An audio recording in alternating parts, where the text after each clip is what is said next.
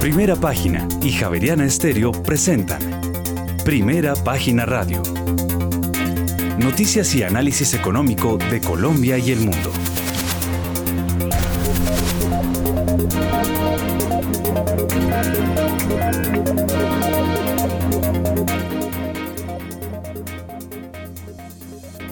Muy buenos días, son las 6 de la mañana y dos minutos. Bienvenidos a una eh, nueva emisión de Primera Página Radio. En este miércoles 28 eh, de septiembre del año 2022 tendremos todas las noticias y el análisis económico de Bogotá, Colombia y el mundo hasta pasadas las 8 de la mañana. Bajo la dirección de Héctor Mario Rodríguez y Héctor Hernández, hoy presentamos más que la devaluación del peso colombiano o la inflación, lo que más está afectando al país se relaciona con las altas tasas em, de interés en Estados Unidos. Así lo señaló el ministro de Hacienda José Antonio Ocampo, quien además confirmó que el lunes será radicada la ponencia para el primer debate de la reforma tributaria que incluirá cinco puntos de sobretasas para el sector financiero. Además, en agosto de este año bajaron las participaciones de los TES y los créditos eh, con el Banco Mundial en una deuda del gobierno y subieron las de los bonos globales y préstamos con el BID. Y más adelante tendremos eh, pronunciamiento por parte del banco francés BNP Paribas que ve la tasa del Banco de la República llegando a 12% en enero del próximo año. Para finales del 2023, la inflación en Colombia estaría en el 7%. Y Colombia y empresas eh, públicas de Medellín también lideran el escalafón de los mayores patrimonios de las 500 empresas más grandes de Antioquia. Y más de 450 mil millones de pesos en proyectos socioambientales invertirá el grupo Ecopetrol en el eh, año 2022. Y Fasecolda advierte de un crecimiento acelerado de estafa en la póliza de seguros del SOAT, así como un detrimento, detrimento mejor por más de 67.950 millones de pesos para el mercado asegurador. Tendremos estas y otras noticias hoy en primera página radio. Ya son las 6 de la mañana y 4 minutos. Héctor Mario Rodríguez, muy buenos días. Muy buenos días, don Juan Sebastián, oyentes de Primera Página Radio en Javeriana Estéreo. Eh, pues hoy día no es de nuevo en rojo, en rojo el estándar Ampurs futuros eh, trae punto 15% a la baja, eso quiere decir que la cosa tampoco pinta bien hoy. El petróleo es el único que se recupera, 0.59% a estas alturas. La cosa roja en Asia, el asunto rojo en Europa, el dólar hiperfortalecido, el año del dólar y todos pasando aceite porque la cosa está bien complicada. Y hablando de pasar aceite, pues muchos años después de lo sucedido, de lo que ustedes oyeron aquí en estos micrófonos. Si ustedes recuerdan, un día en medio de una entrevista al entonces presidente de la Agencia Nacional de Infraestructura, ANI, Luis Fernando Andrade, se le soltó la frase, señor Rodríguez, cuando yo lo estaba entrevistando aquí en directo, usted está sugiriendo que yo soy corrupto. y yo le dije que, que conste que lo está diciendo usted porque estaba bastante molesto. Pues anoche fue destituido por la Procuraduría muchos años después de esa entrevista, como siempre en Colombia, ¿no? Ya para qué, ya se fue para Estados Unidos, está viviendo cómodamente en Miami y mm, obviamente, después de todas las revelaciones que se dieron y se comprobaron sobre su manejo en todo el caso de las concesiones viales en Colombia. Un señor que se reunía en su apartamento con todos estos personajes que recibieron los sobornos de Odebrecht, con los personajes de Odebrecht, con toda la cúpula de Odebrecht en su apartamento yo no sé si él hacía después arqueo de si le habían dejado las eh, eh, cositas valiosas eh, que tenía por ahí en la sala y el comedor, los personajes que lo visitaban, porque todos están hoy en la cárcel y los otros volados, ¿no? Entonces, como él en, en Miami.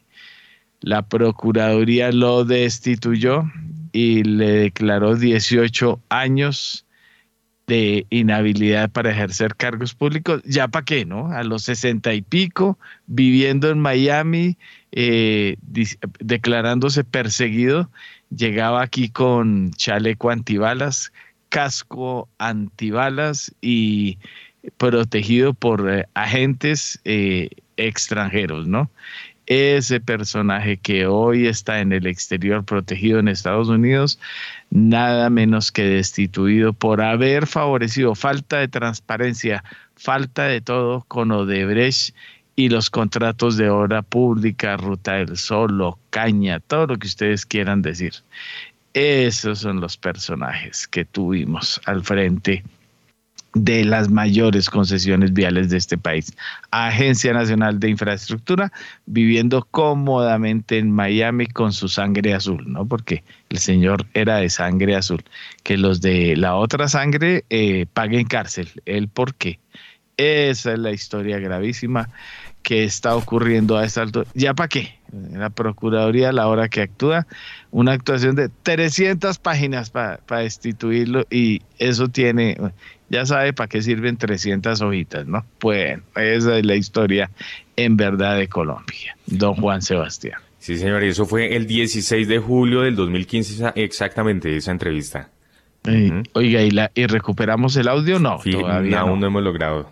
Bueno, pero bueno, ah, bueno, pero es buena la fecha. ¿Fecha otra vez? 16 de julio del 2015.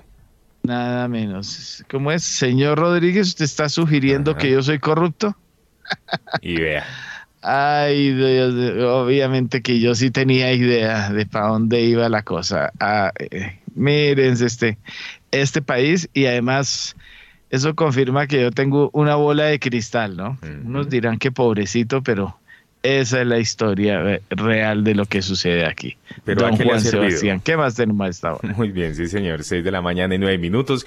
Y hasta ahora aprovechamos y le damos una mirada al panorama internacional porque la fortaleza del dólar está marcando la evolución de los principales selectivos bursátiles del planeta que han entrado en una dinámica bajista.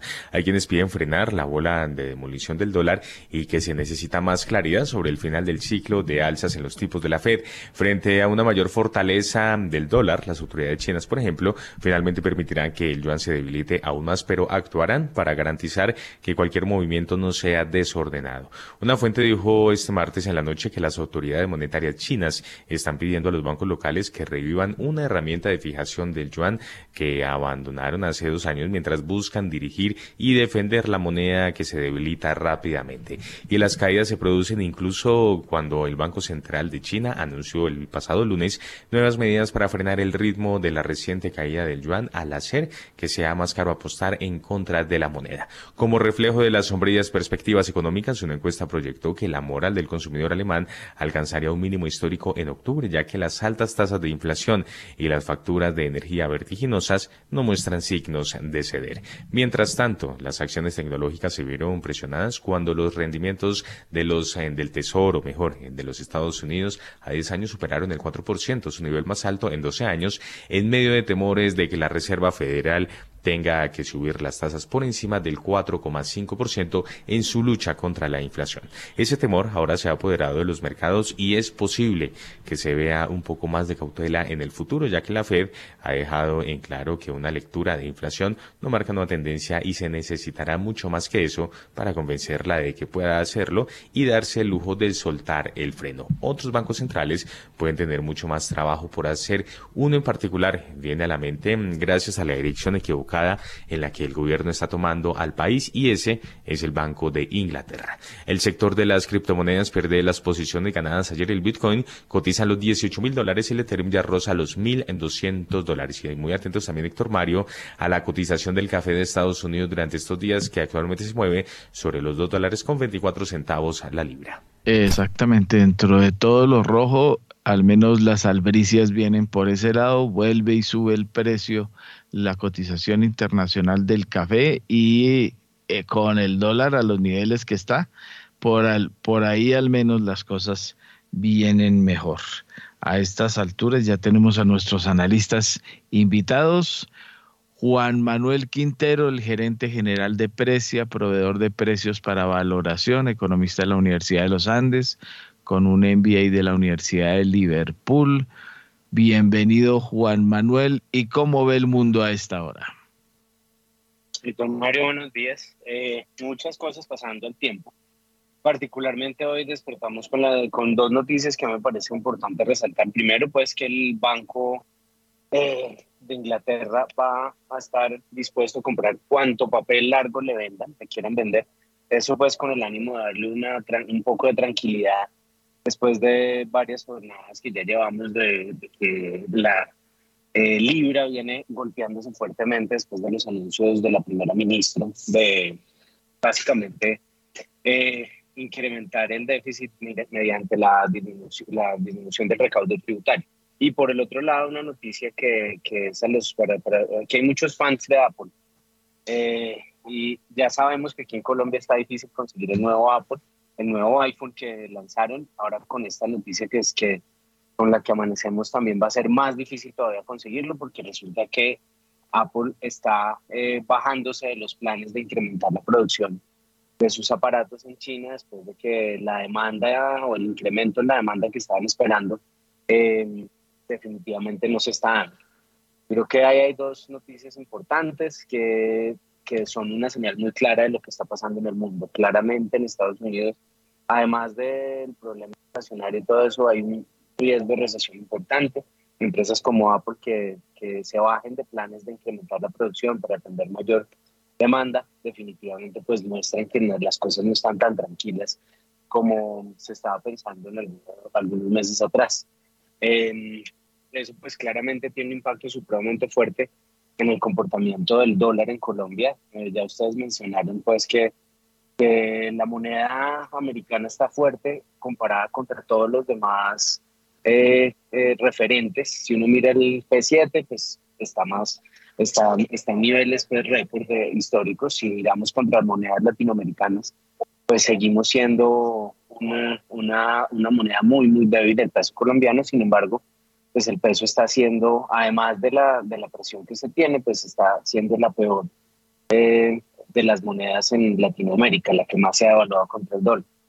Em, y pues si por ahí eh, llueve por el, por, el, por, el, lado de las inversiones, tampoco es, eh, escampa, también seguimos viendo cómo los test continúan subiendo de, a, eh, de casi que 15 20 básicos semanales, pues teniendo, teniendo también dificultades los, los planes del gobierno de, de continuar de, financiando el déficit. Mil gracias, don eh, Juan Manuel Quintero. Eh, y a esta hora, 6 y 14 minutos de la mañana, también se encuentra con nosotros Arnoldo Casas, el director de inversiones y gestión de activos de Credicor Capital Colombia, economista con un MBA y especialización en finanzas y ex profesionales de bolsa y ex promotora bursátil por allá en 2007. Bueno, ya eso es historia patria. Arnoldo, bienvenido como siempre a primera página. Héctor Mario, muy buenos días. Un saludo para todos, eh, para, toda la mesa, para Juan Manuel, para todos los oyentes. Eh, bueno, muy, muy interesantes los comentarios que hace Juan Manuel sobre todo el tema del, Banco Central de, eh, del Reino Unido. Yo creo que esa noticia hay que verla con, hay que analizarla en detalle, ¿no? Porque es una, es una muestra de lo que va a terminar pasando en, lo que resta del año y probablemente lo que sea el 2023 eh, con la política monetaria y el accionar que van a hacer todos los bancos centrales. Creo que hoy todo el mundo está en contra del dólar. Eh, la enfermedad más grande y el, mayor generador de inflación y de turbulencia en el mundo es la fortaleza que ha tenido el, dólar y, y, esto que hace el banco pues lo pone a uno a reflexionar porque que por un lado la gente hubiera reaccionado de una manera tan brusca con los bonos porque el gobierno dice que va a recortar los impuestos y que al día siguiente o dos jornadas después el Banco Central diga, yo estoy comprometido con la inflación, pero voy a comprar también todos los bonos que pongan en el mercado pues en la ecuación monetaria como que eso no le cuadra muy bien, porque quieren controlar la inflación, eh, pero al mismo tiempo en el balance del banco no tienen bonos, pero por el otro lado en el activo tienen los bonos eh, del gobierno, más los bonos del tesoro, más las reservas que tienen en dólares, más las obras de arte que tengan y en el otro lado tienen eh, la base monetaria. Y no, y no suena muy convincente que un banco que está comprometido con controlar la inflación,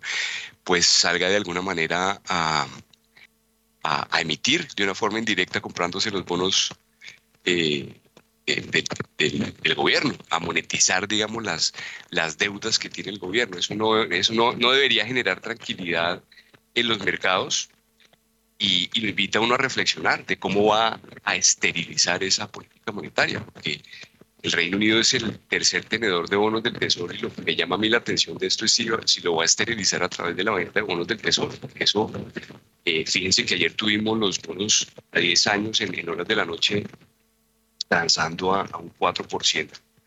Entonces, si todos los bancos se comportan como es el banco, como lo está diciendo el Banco de Inglaterra, si Japón va a hacer lo mismo, que es el, eh, el segundo tenedor después de la Reserva Federal de bonos del Tesoro norteamericano, pues imagínense lo que va a terminar pasando con esas tasas de interés y las implicaciones que eso tiene para, para todas las tasas de interés en el mundo. Entonces, yo esto lo veo con mucha eh, veo mucha tranquilidad por cuenta de eso, pero creo que es un mensaje bien, porque fue clarísimo lo que hizo Japón. Japón vendió bonos del tesoro para intervenir su moneda. El Reino Unido está haciendo algo similar, dice voy a comprar bonos eh, de mi país, pero adicional a eso tengo que esterilizar entonces seguramente va a vender bonos del tesoro. Entonces, ¿qué va a pasar con la tasa de los bonos del tesoro? Es lo que me pone a mí hoy en día a reflexionar y a pensar, sobre todo por lo que tiene eso eh, como implicación para las tasas de, la deuda en Colombia, eh, las implicaciones que tiene para la liquidez del mundo, para ponerlo en contexto. Muy bien, gracias Arnoldo. Ya son las 6 de la mañana y 18 minutos. Ya ahora vamos a revisar cómo andan los mercados en el mundo, pero antes una recomendación porque Pay desde hace 15 años ha contribuido con el crecimiento económico del país consolidando un portafolio diversificado de 151 activos generadores de renta evaluado en cerca de 8 billones de pesos. 6 y 19. En primera página radio, las bolsas del mundo. El yuan de China cayó aún más al eh, frente al dólar en su nivel más bajo desde la crisis financiera hace más de 14 años. El desplome viene dado por los temores de los inversores a una recesión global y a la evolución de las principales divisas regionales, incluidas el yuan chino, el won coreano y el dólar hongkonés, cuyo valor frente al dólar se ha visto lastrado tras las subidas de los tipos por parte de la Reserva Federal estadounidense. El principal índice de la bolsa de Tokio, el Nikkei, se dejó 1,5%. El índice de referencia de la bolsa de Shanghái cayó 1,58% mientras que el parque de Shenzhen retrocedió 2,46%. El índice Hang Seng de la bolsa de Hong Kong cerró hoy con importantes pérdidas del, del 3,41%. La bolsa de Seúl cerró con un descenso del 2,45% de su principal indicador, el KOSPI, y el índice de valores tecnológicos Kosdaq perdió 3,47%. En Europa, sus principales acciones caen a mínimos de 21 meses por la creciente preocupación por una recesión. Las tensiones geopolíticas se intensificaron cuando cuando Europa investigó lo que Alemania, Dinamarca y Suecia dijeron que fueron ataques a dos oleoductos en Nord Stream en el centro de un eh, enfrentamiento energético. El IBEX 35 de la Bolsa de Madrid perdía 1,33%. El índice DAX alemán perdía en la apertura de esta jornada 1,2%, mientras que el índice FTSE 100 de la Bolsa de Londres cayó 1,4%. Y justamente nos conectamos hasta ahora con Radio Francia Internacional porque el gasoducto Nord Stream, que abastece de gas a la Unión Europea ha presentado algunas fugas importantes y el bloque europeo señala que hay indicios de que sea un posible sabotaje por parte de Rusia. 6 y 20. Las fugas simultáneas de los dos gasoductos que conectan Rusia y Europa no son ninguna coincidencia. Todos los indicios parecen mostrar que son un acto deliberado, así lo alerta el jefe de la diplomacia europea, Josep Borrell, en un comunicado. También la presidenta de la Comisión Europea, Ursula von der Leyen, habla directamente de sabotaje y pide cuanto antes una investigación.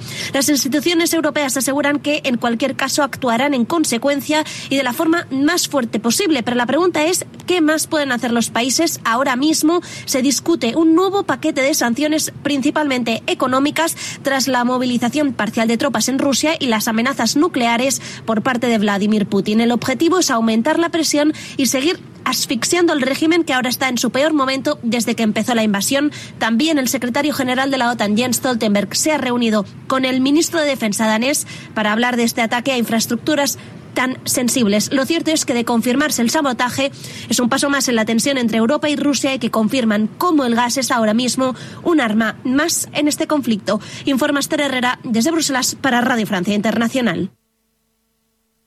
Bueno, ahí la ven. Ahora otro elemento porque esto le da menos salida, pero bueno, ¿a quién se le reclama? Imagínense que ahora estos tres países se quejen en un obvio enfrentamiento y lo que está sucediendo con la guerra y las sanciones a Rusia, ¿no? Entonces, ¿qué querían?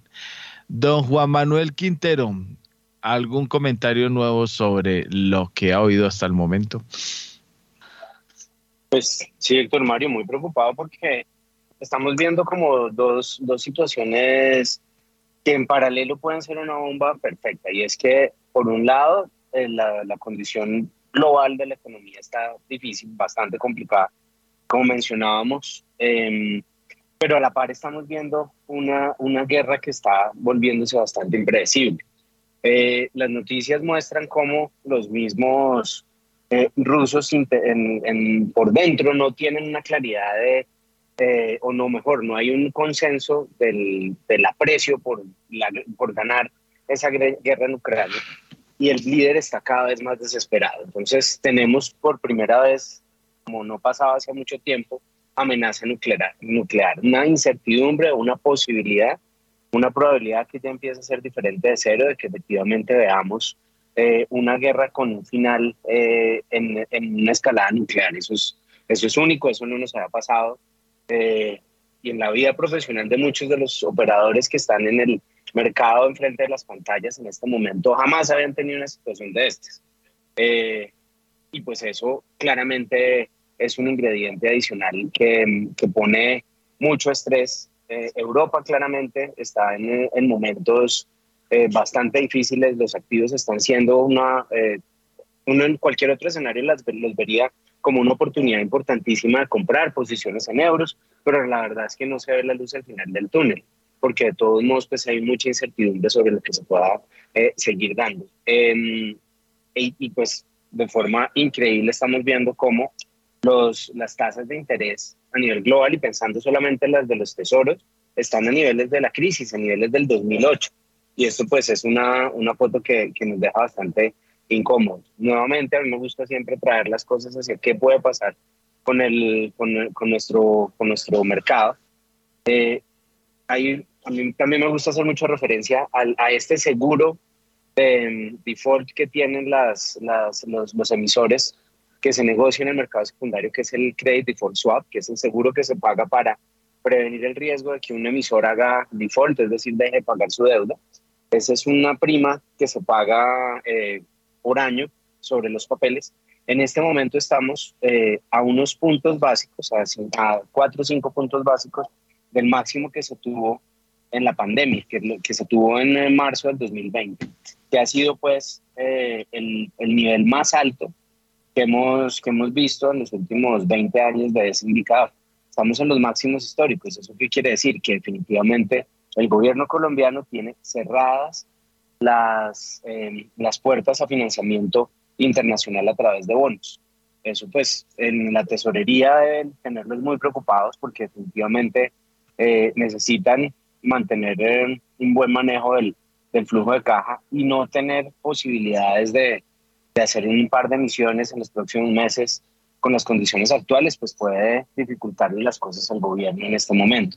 Es cierto que se han tenido contactos y, y seguramente se van a abrir líneas con, eh, con, los organismos multilaterales, pero de todos modos, pues la, la forma fácil, la más eficiente de todas siempre es salir en el mercado de deuda y tratar de, conseguir recursos a través de los inversionistas que confían en nuestro país.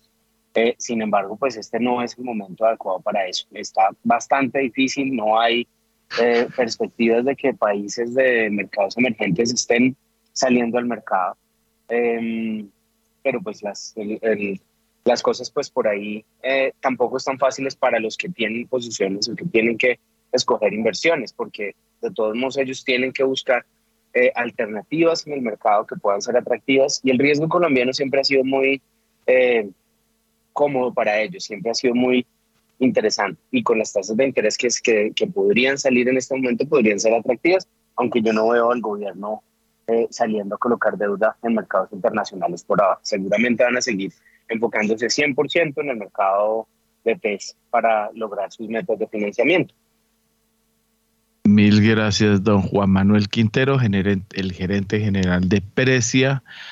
Eh, 6 y 27 minutos de la mañana, Arnoldo Casas, director de inversiones y gestión de activos en Credicor Capital Colombia. Su comentario. Pues Héctor Mario, creo que la variable fundamental hoy en día es el compromiso de los bancos centrales por combatir la inflación y hasta cuándo va a durar, ¿no? Porque Em, todo el mundo compara esta situación con los 70, pero pues el conflicto que tuvimos en los 70 pues duró muy poquito, ¿no? Yo creo que este tema de Ucrania, ojalá no, no desencadene lo que mencionaba ahorita eh, Juan Manuel, porque es un, es una, es un, es un desenlace que, la verdad es, nadie puede ni siquiera saber qué va a ocurrir frente a un evento de esa naturaleza, pero, pero lo que sí parece estarse construyendo, y creo que todos lo tenemos más o menos claro, es que este conflicto va a durar bastante tiempo, ¿no? Eh, y, y, eso hace la situación diferente. Yo creo que cuando todo el mundo mira los 70 piensa que esto va a ser un fenómeno pasajero, pero todos los fenómenos acá son bien, bien, bien persistentes, ¿no? Entonces están los bancos centrales con el compromiso de, de, contener la inflación y todo el mundo con la esperanza de que la Reserva Federal suba las tasas de interés por encima del 4%, 4.5% y que ahí cese, cese todo el tema. Em, pero, pero creo que las fuerzas inflacionarias son un poco más profundas que eso. Eh, a diferencia de los 70 tenemos una demografía que no facilita la estabilización de los salarios. Eh, a partir de 2024 tenemos una cascada en descenso en, la población en edad de trabajar, eh, mucha gente pensionándose en el mundo, sobre todo en China. Entonces hay unos componentes inflacionarios globales que no son fáciles de solucionar y que hace que que esa esperanza de que se recorten las tasas de interés en el largo plazo pues sean un poco más, más, más diáfanas. Entonces, hoy está el compromiso de los bancos centrales con esa situación y, para el caso de, Europa, pues tienen los choques inflacionarios producto de la energía eh, y los choques inflacionarios que vinieron post, post-COVID, más la caída en la producción eh, china, que pues también es un choque de oferta que afecta a todo el mundo. Entonces, ese panorama en Europa no, no, luce tan bien y ellos están allá también tratando de mirar a ver cómo contiene la inflación, pero si contiene la inflación afectan al consumidor, entonces ayudémosle al consumidor. Entonces el Banco Central del Reino Unido dice voy a, voy a ayudarle a los consumidores. Ellos están allá en un meollo que, que creo que solamente termina eso con, con mayor deuda y con, con, tasas de interés por esos bonos eh, parecido probablemente a lo que tuvimos en, en durante el 2009-2010. Estados Unidos está disfrutando, ¿no? Pues digamos la, apreciación de su tipo de cambio.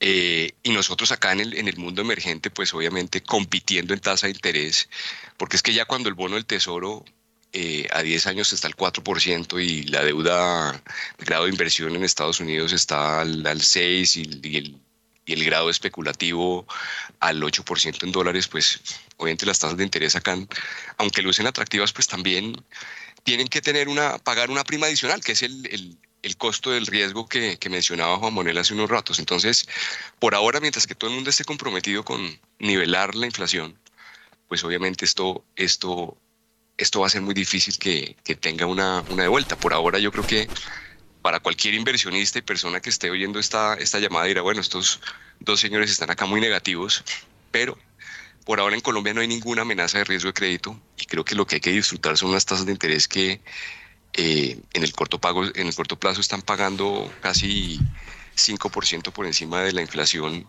de este año probablemente eh, y, de la pronosticada para el 2023. Entonces yo creo que estamos en un escenario. Eh, lo importante es que la liquidez siga siendo abundante en el mundo. Si esto el próximo año se, se, deteriora un poco más, pues ahí es donde entramos a, a, a tener una, una situación un poquito eh, distinta, pero por ahora yo creo que hay que disfrutar esas mieles de esas rentabilidades, eso no lo veíamos, creo que no lo habíamos visto nunca en, lo que va corrido desde ya, ya de un mercado de capitales desarrollado.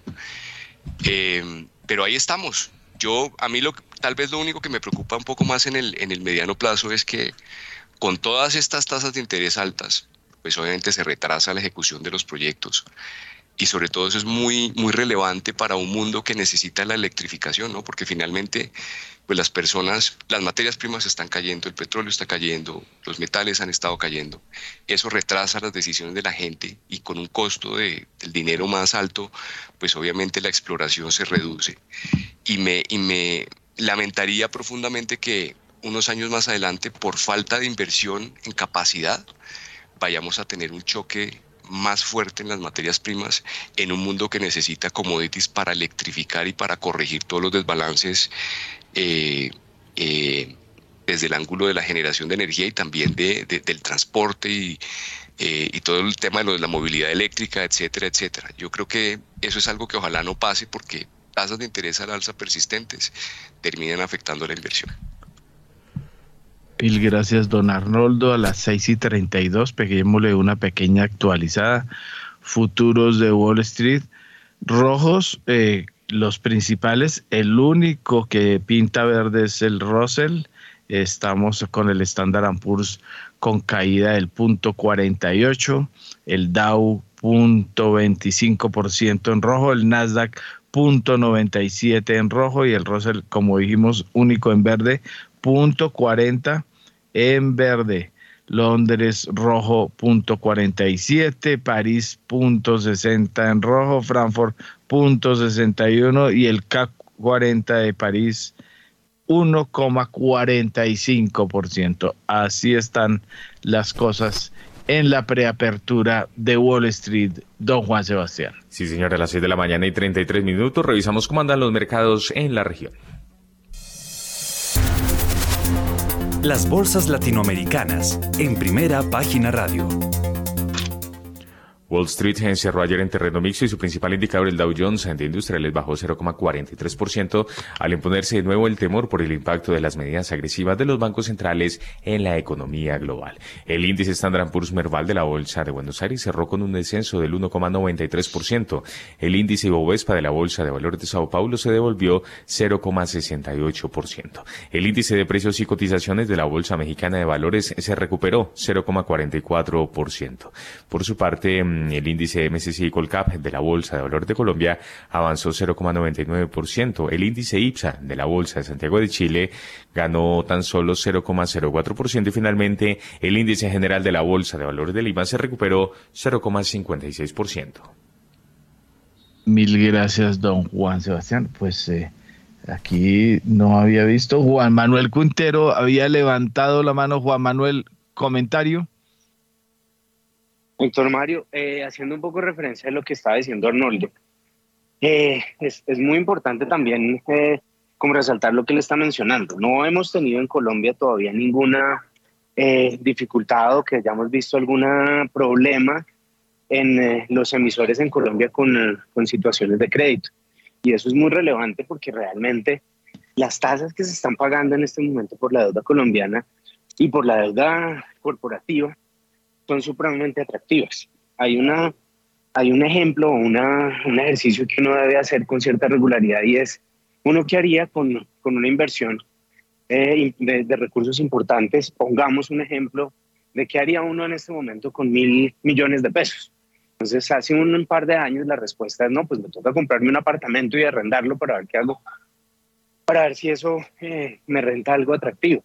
En este momento, eh, uno puede realmente vivir de las rentas. En este momento usted puede salir y hacer una inversión eh, sin ir muy lejos en los bonos del gobierno colombiano en tasas superiores al 12, eh, dependiendo del plazo. Y eso es una situación que, eh, nuevamente, muchos de los operadores, muchos de los participantes en el mercado no habían vivido en ningún momento. Entonces, es, es relevante los dos puntos. Las tasas están muy atractivas y no hemos tenido dificultades de, de crédito pues, que puedan poner en riesgo eh, la estabilidad de, la, de, de los emisores o, o, o, veamos pues situaciones que puedan poner en dificultad a los emisores que están saliendo con tasas bien atractivas. Eso es un punto que vale mucho la pena hacer énfasis y, y de pronto hay oportunidades para aprovechar.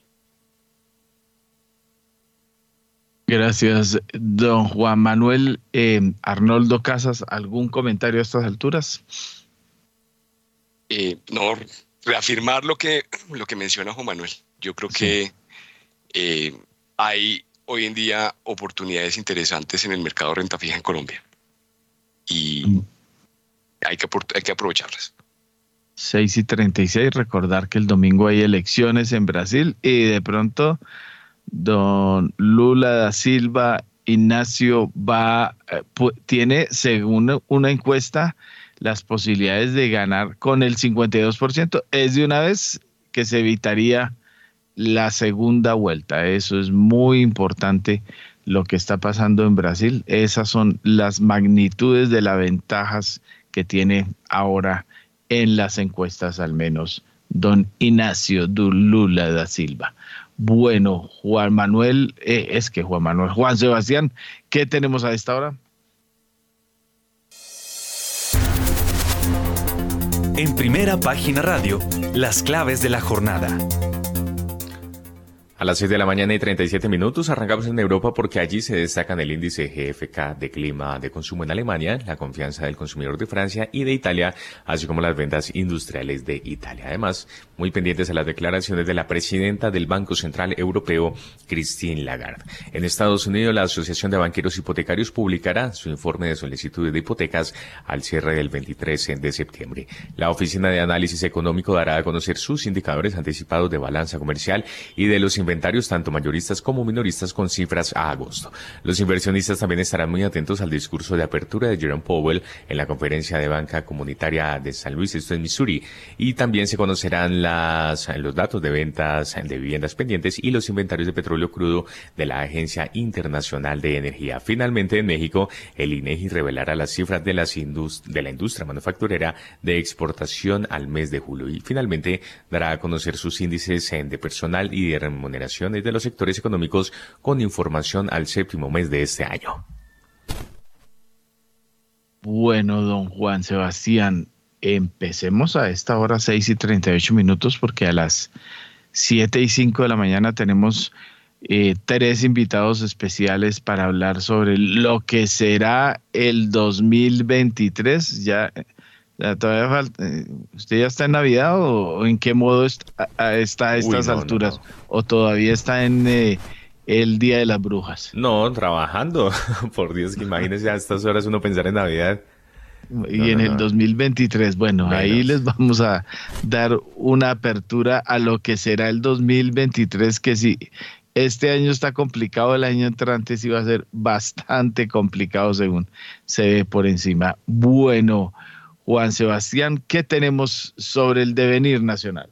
Muy bien, pues a las 6 de la mañana y 39 minutos y antes de entrar de lleno, eh, quisiera que actualizáramos el comportamiento del petróleo porque se mantiene estable debido a que el alza del dólar compensa los cortes de producción en Estados Unidos. El dólar alcanzó un nuevo máximo de dos décadas frente a una cesta de monedas este miércoles, ya que el aumento de las tasas de interés mundiales alimentó las preocupaciones sobre una recesión. Un dólar fuerte reduce la demanda de petróleo al hacerlo más caro para los compradores, compradores que utilizan otras monedas. En este momento el petróleo de referencia Brent llega a 86 dólares con 16 centavos el barril, pierde 0,13%, mientras que el WTI Héctor Mario se cotiza sobre los 78 dólares con 57 centavos el barril, tiene una leve recuperación en este momento del 0,09%.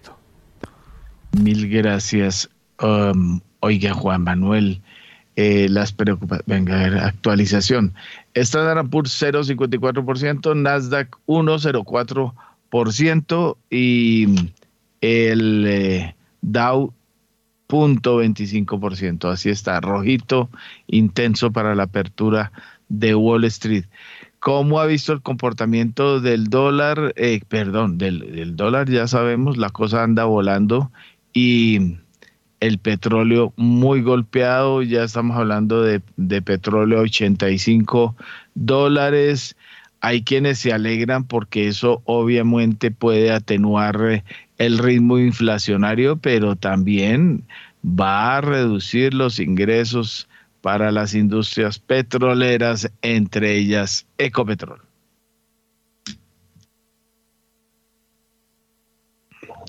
Juan, don Juan Manuel.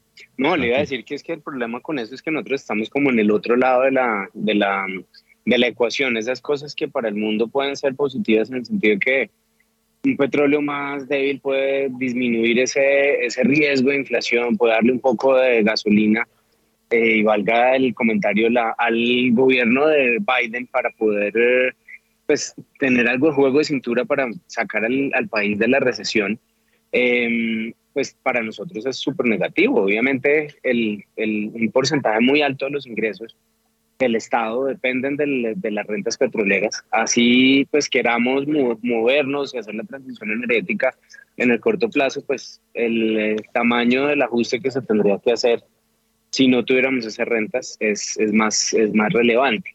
Y ojo que, que mm, lo preocupante de todo es que el, tenemos una situación bastante delicada en Europa y es, es ese eh, problema de sabotajes y de, y de situaciones que, se, que, que, no se sabe muy bien qué es lo que está pasando, pero hay dificultades importantes en los eh, gasoductos por cuenta de problemas, entre comillas, técnicos que, que se han presentado. Eh, eso debería, pues, en cualquier momento eh, darle un impulso a los bienes sustitutos del, del gas para calentar las, en, el, en el invierno que ya se viene. Entonces uno esperaría que ante esas noticias de dificultades con la parte técnica del suministro de gas hacia Europa, el petróleo pudiera empezar a, a tener algo de soporte, precisamente porque sería un, un, un, bien que, aunque no es un sustituto perfecto, podría entrar a cubrir parte de las deficiencias que se podrían tener, pero ese no es el caso. Entonces aquí vemos más un, un escenario de que nos estamos moviendo hacia, hacia una recesión global, que es coherente con las medidas del Banco eh, de Inglaterra y que es coherente con lo que están haciendo otros bancos centrales en, en, de pronto moderar un poco el discurso sobre, la, sobre el apreto, sobre el apretón monetario que deben dar. Eh, y eso pues tampoco es sencillo para, para, para nuestro país. Y vemos que hay recesión global y que efectivamente esos riesgos son, son cada vez más, más evidentes, pues no vamos a tener un petróleo eh, cercano a los 100 nuevamente, el, todos los planes pues, de, de impuestos adicionales que, que se recaudarían eh, con base en esa diferencia entre ese petróleo piso que, que se está estableciendo en la reforma tributaria. Eh, de golpe ni siquiera tenemos ese, eh, exportaciones en esos niveles en el momento en que se pueden correr esos impuestos. Entonces, para todo este, este, este cambio que se quiere hacer, se necesitan recursos y, la, y, la, y lo que vemos en todas las noticias es que no va a estar fácil conseguir esos recursos. Por un lado, por el recaudo de, los, de las exportaciones, el, el recaudo asociado con las exportaciones de energía, y por el otro lado, eh, con la posibilidad que el gobierno pueda traer recursos frescos. Eso pues son dos, dos noticias bastante delicadas para el dólar. Eh, ojalá pues se, se, se, materialicen esas sopas que a usted tanto le gustan. Eh, para que por lo menos tengamos una, una fuente de oferta interesante, así sea puntual, eh, más adelante, pues que pueda entrar a, darle un poco de, de, soporte al, al, peso colombiano en esta caída frente al dólar tan fuerte que hemos tenido. Mil gracias, don Juan Manuel. Eh, aquí haciendo un paréntesis, eh, titular, Ford paraliza la producción en planta argentina por escasez de neumáticos. Si ustedes vieran lo que está pasando en Argentina, las tres eh, principales marcas de neumáticos, los sindicatos paralizaron eh, las fábricas, no se consiguen neumáticos para automóviles y lo que está sucediendo es que se están robando masivamente las llantas de los carros en plena calle, ¿no? Donde haya parqueado un carro, llega otro, se parquea detrás, desmonta, baja llanta y se la lleva. Eso es la forma fácil de cambiar la llanta y, y salir del lío de un pinchazo. Eso es lo que está sucediendo en Argentina, ¿no? Los, los zurdos gobernando de los ricos y la cosa feliz allá en Argentina, la cosa. Eh, y de allá nos llegan las, eh, las formas de hacer negocios, de allá nos llega mucha cosita. Bueno, Arnoldo Casas, ¿algún comentario a estas alturas? Eh, Héctor Mario, sobre el tema del, del, del, petróleo, y sin ser yo pues un, un experto en el asunto, pero pero a mí a nivel internacional lo que, lo que creo es que aquí va a haber como dos historias, ¿no? La historia de la materia prima como tal, que, pasa por esa presión geopolítica, ¿no? Porque finalmente todos saben que la fortaleza económica que tiene el presidente Putin está en, su producción de petróleo, entonces está el compromiso internacional por bajar ese precio, que eso es, por supuesto, negativo para, para un país como Colombia, que no es exportador de producto terminado. Entonces, eh, ahí hay una fuerza que no nos juega a favor eh, y que va a haber el compromiso, por lo menos de muy largo plazo, de, de tratar de bajar el precio del commodity. Pero otra es la historia del, del producto terminado, porque que también va atado a, a, toda la tendencia de la electrificación a, a, largo plazo, y es que nadie quiere hacer inversiones en nuevas instalaciones de refinerías y las refinerías que tienen capacidad están en Estados Unidos y están en China, ¿no? y las que tienen los europeos allá están hechos para una dieta de un crudo que es, eh, pues, está atado a lo que es eh, eh, la producción de Rusia. Entonces, con un petróleo cayendo, con una visión de largo plazo de ese negocio que no es tan... Entonces entra la ecuación de, de, primero reactivar la producción en Venezuela, reactivar la producción de y comprarle el petróleo a las iraníes y en el corto plazo los árabes tratando de hacer esas inversiones que nadie quiere hacer en refinerías, hacerlos ellos mismos para producir. Y fíjense que el discurso de, del presidente Lula alrededor de Petrobras es exactamente el mismo. Brasil no quiere que él no quiere que, Petrobras produzca solamente petróleo, sino que también quiere que la compañía eh, empiece a exportar producto eh, terminado. Entonces, frente a esa situación, yo creo que va a haber una divergencia entre el precio del commodity, el petróleo como tal, que va a estar sesgado a la baja por las razones geopolíticas que todos conocemos, y el precio de la gasolina, que por déficit en, en, el, en la infraestructura eh, de transformación, de refinería, pues obviamente genera que, que los europeos sigan pasándola mal y que, y que los precios de los, de los, del producto terminado pues esté eh, probablemente con un sesgo al alza y no, y no a la baja como lo hace el commodity. Entonces yo creo que ese es como un tema que, que, hay, que hay que revisar y pues obviamente los grandes jugadores en este, en este aspecto, Estados Unidos y China, que son los que tienen capacidad para producir. Muy bien, gracias Arnoldo. Ya son las 6 de la mañana y 49 minutos y nos conectamos de inmediato con Nicolás Espinosa. Nicolás, porque hubo pronunciamiento por parte de un presidente de la Fed, la Fed de San Luis. ¿Qué dijo? Este martes, James Bullard, presidente de la Fed de San Luis, aseguró que relajar el objetivo de inflación del 2% de la Reserva Federal tiraría por la borda la credibilidad del Banco Central de Estados Unidos y desataría el caos en todo el mundo, abro comillas. Tener un banco central importante que se desvíe del estándar internacional creo que crearía un caos en todo el mundo sobre la inflación, por lo que creo que es un concepto peligroso, cierro comillas, señaló Goulart. Esto en el marco de un foro económico en Londres, cuando se le preguntó si la Fed podría estar dispuesta a permitir una inflación superior a la meta como una forma de aliviar el impacto de llevarla directamente hacia su meta, y agregó, abro comillas, creo que esto implica tener tasas de interés más altas por más tiempo, cierro comillas. Muy bien, gracias Nicolás. 6 de la mañana y 49 minutos. Y hasta ahora el Brent, eh, el petróleo de referencia a Brent, se mueve sobre los 86 dólares con 30 centavos el barril. Se recupera 0,03% y el WTI sube 0,17% hasta los 78 dólares con 63 centavos el barril. Y ya estamos eh, listos con Daniel Támara porque habló en principio Daniel, el ministro de Hacienda José Antonio Campo, y habló acerca de lo que más está afectando al país. ¿Qué es? Más que la devaluación del peso colombiano o la inflación, lo que más está afectando al país se relaciona con las alzas en las tasas de interés en Estados Unidos. Eso fue lo que dijo el ministro de Hacienda, José Antonio Campo. Debo decir que es un fenómeno mundial, eso no es un fenómeno de Colombia. De hecho, eh, otros países latinoamericanos han sido más afectados y la libra esterlina ha sido la, la, la moneda más afectada de todas. Entonces, esto es un fenómeno internacional que tiene que ver con esta incertidumbre que se ha generado por la inflación de Estados Unidos, por, eh, pues porque la, eh, pues la, invasión de, Rusia a Ucrania no da ninguna señal de que esté debilitando, incluso hay otras amenazas nuevas en ese sentido. En fin, hay unos fenómenos internacionales que, que nosotros no controlamos. Eh, la, digamos el, el, el problema eh, complicado para nosotros, aparte pues, del efecto inflacionario que yo creo que está moderando, es el tema de las tasas de interés. Entonces ahí sí, digamos, todo el mundo está siendo afectado por las tasas de Estados Unidos y nosotros también. Entonces eso desafortunadamente pues es la, la coyuntura económica mundial que nos está golpeando y yo diría que esta es vía tasas de interés que... Óigame, Daniel, y también confirmó fecha de ponencia, ¿no?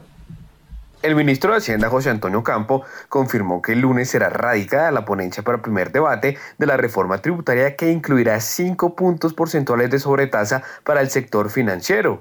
Esto fue lo que dijo. La ponencia eh, será presentada el lunes.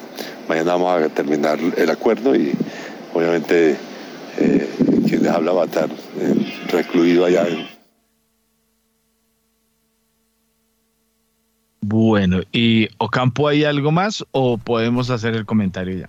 Eh, comentario de una vez. Listo, de una vez. Bueno, ya se unió también a la mesa de analistas Nelson Vera, profesor complementario del Seminario de Política Monetaria de la Universidad de los Andes, ex vicepresidente de ANIF, investigador eh, o jefe de investigaciones macrofiscales de ANIF. Nelson, como siempre, bienvenido a Primera Página Radio. Buenos días, sector Mario, a los colegas de la mesa, Juan Sebastián, mil gracias por la invitación. Bueno, don Nelson, su comentario a estas alturas, el mundo convulso, en recesión según muchos, y cómo ve también la discusión del devenir nacional. Sí, doctor Mario, creo que el panorama macrofinanciero se está poniendo cada vez más oscuro han venido confluyendo múltiples factores. Uh, evidentemente, la punta de lanza ha sido el apretón de la Fed y lo que veníamos discutiendo en las últimas semanas es usted estando tan tarde o tan detrás de la curva después de la inflación, pues el riesgo de que le toque apretar la economía con el freno de mano es elevado y las posibilidades de lograr el ansiado aterrizaje suave de la economía global, evidentemente, pues nos está, se, está, se, ha, prácticamente esfumado. La tensión financiera, pues evidentemente está en un pico y note, Héctor Mario, que lo que hemos venido comentando en las últimas semanas sobre la importancia de tener entonces, sobre todo en estos picos de tensión financiera, congruencia entre las políticas monetarias y fiscales. Lo que está ocurriendo en Gran Bretaña, pues es una clara, una clara muestra de esto. Cuando usted trata, por un lado, con la política monetaria responsable, tratar de apretar la demanda agregada para controlar los efectos inflacionarios, pero la política fiscal no le ayuda, es como, haciendo la analogía, frenar con un pie y acelerar con el otro. Las cosas que la, la probabilidad de que las cosas salgan muy mal en términos macro, pues están ya mostrándose. Impresiona mucho, sobre todo el comunicado overnight del Fondo Monetario Internacional tratando a UK como otra economía emergente, pero en estos momentos de, poca credibilidad en los mercados a haber reencauchado esa teoría impositiva del trickle down economics de la era Reagan de los 80s, pues evidentemente no tenía ni pies ni cabeza y en este momento los mercados se la, se la han cobrado y póngale el agravante de esta mañana de un poco de confusión monetaria incluso por parte del Banco Central ah, de, de, UK, mm. reiniciando las compras de los papeles en plena tensión inflacionaria. Entonces, resumen, no es el momento para arriesgar inconsistencias macroeconómicas porque el mercado está muy asustado y aterrizándolo en Colombia, pues ah, es el momento de ah, evaluar cuál es el riesgo de tener esas circunstancias macro, ayudándole a la política fiscal, a la política monetaria del Banco de la República. Así es, don Nelson. Juan Manuel Quintero, su comentario y ya oyó Campo también, e incluso hubo algún aligeramiento de la presión política tras la reunión de el presidente Petro con Álvaro Uribe? Pues hombre, Héctor Mario, ahí, hay que, ver la, capacidad que tenga el, presidente o el expresidente Uribe de darle de, poner, de poner, de matizar esta reforma de una forma un poco más eficiente o más tranquila para los mercados. Yo creo que ahí está poniéndose en prueba esa capacidad de liderazgo y esa em, como capacidad de, de, hacer oposición constructiva que pueda tener em, la oposición. Me parece, es una señal muy buena que, que se, que se acompañe al gobierno en, en, en una reforma tan, tan importante como esta, porque el, problema es que no, es que esto tiene que salir bien, porque pues si no, pues, si no es el caso, pues eh, sufren todos los, todos los empresarios y, y, la economía en general. Pero solo, solo un comentario extra. Ojo que también tenemos una de las tormentas más caras de la historia entrando a, a tocar tierra pronto en la Florida. Acuérdense que, que, tenemos un huracán andando por el Caribe, no sabemos bien, eh, más allá de, de que hay un apagón fuertísimo en Cuba, cuál puede ser el impacto. Pero lo que sí están estimando los analistas, los expertos pues en el, en el tema de seguros es que mm, el impacto de, la, de tocar tierra eh, de este huracán Ian en la Florida, por la parte más como rica de la Florida, que es, el, que es em, Tampa y esa zona, pues puede hacer que esta sea la historia o una de las, de las tormentas más costosas en reconstrucción de la historia. Eh, eso pues es otro aliciente, otro ingrediente, perdón, que puede dar ahí un poco de estrés en, en, los próximos días. Aparte pues de que la Florida ya está cerrada completamente, pues tomando eh, medidas de precaución para evitar cualquier tragedia o cualquier situación difícil que se pueda presentar. 6 y 58, Arnoldo Casas, director de inversiones y gestión de activos de Credicor. Eh, sí, además del comentario de Juan Manuel, eh, Tampa, San Petersburgo, eh, pasó por el ladito de Cuba, pero no hizo daño mayor, pero sí, ya se cree que puede ser el huracán más caro de la historia en Estados Unidos de impactar directamente. El asunto va a ser muy complicado eh, según lo que se está viendo por ahora. Y veo a la gente todavía muy fresca, eh, incluso se ven barrios completos eh, o condados en, en Estados Unidos en los que la gente no le ha puesto mucho cuidado al asunto y las casas están desprotegidas. Arnoldo Casa, su comentario. Eh, Héctor Mario, yo tal vez no me voy a referir mucho al, al, tema del huracán, pero sí me voy a referir un poco a los comentarios del ministro, ¿cierto? de, ministro Campo, yo con, con toda la, la responsabilidad y, pues yo aquí represento a una compañía que... Em, pero me, me, voy a atrever a hacer un comentario porque, porque sí creo que indudablemente el tema de las tasas de interés y el panorama de la economía global tiene una incidencia en las variables de mercado, en las tasas de interés, en el dólar, etcétera, etcétera.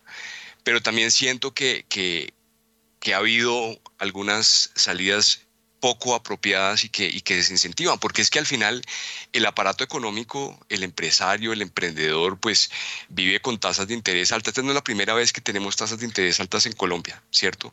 Pero lo que, lo que, lo que sí no puede pasar es que se mine eh, el incentivo eh, y que se genere un panorama, digamos, adverso en, en ciertas industrias, porque ya, ya tenemos un mensaje no tan claro ni transparente desde el lado de, de, la minería. Eh, tenemos un mensaje bien extraño con toda la intervención que hizo la ministra Corcho y, y, hay que sentarse, en, por ejemplo, hoy en, en, la, silla de alguien que tenía un proyecto para montar una IPS, una clínica, eh, cualquier facilidad eh, y que le están diciendo hoy en día que no, no es tan claro qué va a pasar con el sistema. Yo creo que estas son cosas que al final eh, terminan generando un desincentivo a la inversión, un desincentivo a los negocios y sí siento que ahí debe haber una, una mejor comunicación de cara a, la opinión pública porque, porque al final con, si, si a unas tasas de interés altas que ya tenemos y que en algún momento se van a transmitir al crédito, pues a eso le sumamos que la gente ve una percepción de riesgo distinto sobre ciertas industrias y negocios, pues yo creo que es, un, es un panorama que no, le va a contribuir al país y que no lo estamos viendo hoy, pero que probablemente lo, sí lo veamos en el 2023. Entonces yo sí creo que eh, sí hay una responsabilidad grande de la economía internacional, pero también no hay que desconocer que ha habido unos mensajes muy, pues muy malos para, para lo que es la economía real. En Colombia son las 7 de la mañana y un minuto. Hacemos una pausa comercial. En primera página radio ya regresamos.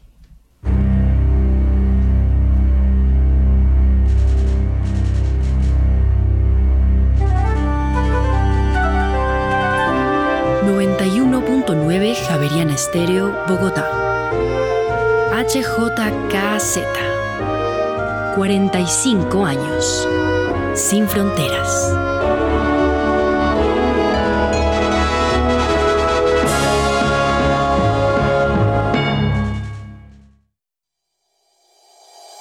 En Acciones y Valores, nuestra prioridad es construir la mejor versión de su futuro financiero. Por ello, creamos soluciones para cada uno de sus objetivos. Descubra nuevas formas de ahorrar y simplifique todo desde el celular a través de inversiones digitales desde un peso. Genere rentabilidad y a la vez impacto positivo en el mundo con inversiones responsables. Construya su plan de inversión personalizado con asesoría exclusiva y especializada Optimice el manejo de recursos de su empresa por medio de soluciones de tesorería. Realice envíos y pagos internacionales seguros de la mano de nuestro aliado Western Union. Es momento de crear metas juntos. Conozca la mejor forma de hacerlo. Contáctenos en www.axivalores.com o al WhatsApp 323-236-5222, vigilado y regulado por la Superintendencia Financiera de Colombia.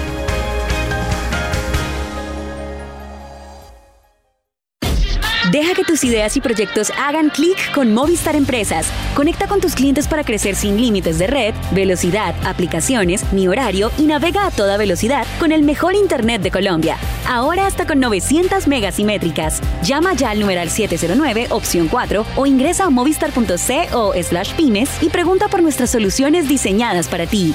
¿Y tú? ¿Ya transformaste tu negocio con ilimitados y fibra Movistar? La ciudad que progresa cumple un año más. Celebremos que con el aporte del gobierno nacional y los bogotanos se ampliará la autopista norte y miles de conductores vamos a ahorrar tiempo al entrar y salir de la ciudad o al llevar a nuestros hijos al colegio. Celebremos la Bogotá que estamos construyendo. 484 años. Alcaldía Mayor de Bogotá. Cuando no tengo que salir de mi casa y hasta puedo ahorrar tiempo haciendo mis vueltas de banco en BBVA Móvil, todo hace clic. Paga tus productos, servicios e impuestos, transfiere dinero, consulta tus saldos y movimientos y mucho más descargando BBVA Móvil. BBVA, creando oportunidades. BBVA Colombia, establecimiento bancario vigilado, Superintendencia Financiera de Colombia. Javeriana Estéreo, sin fronteras.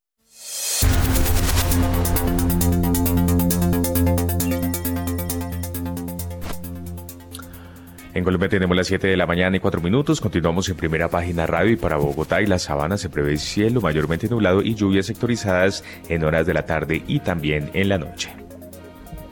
Mil gracias, don Juan Sebastián. 7 y 4 minutos. Bueno, ahora que recordábamos los 45 años de Javeriana Estéreo eh, y recordamos en la apertura de este programa eh, la destitución de Luis Fernando Andrade eh, y mm, Juan Sebastián nos recordaba también la fecha, ¿no? Julio de 2015, se les dijo aquí, señor Andrade se molestó, señor Rodríguez, usted está sugiriendo que yo soy un corrupto, bueno, que conste que fue el que lo dijo y ahora se comprobó, se re que te comprobó, y ya teníamos la idea, ¿no? Y eso fue favoreciendo a Odebrecht, llevando a su apartamento a los señores de Odebrecht, a los señores de Córdoba que recibieron los sobornos, bueno, toda esta cosita y se les dijo a tiempo 2015 y miren lo que terminó el asunto.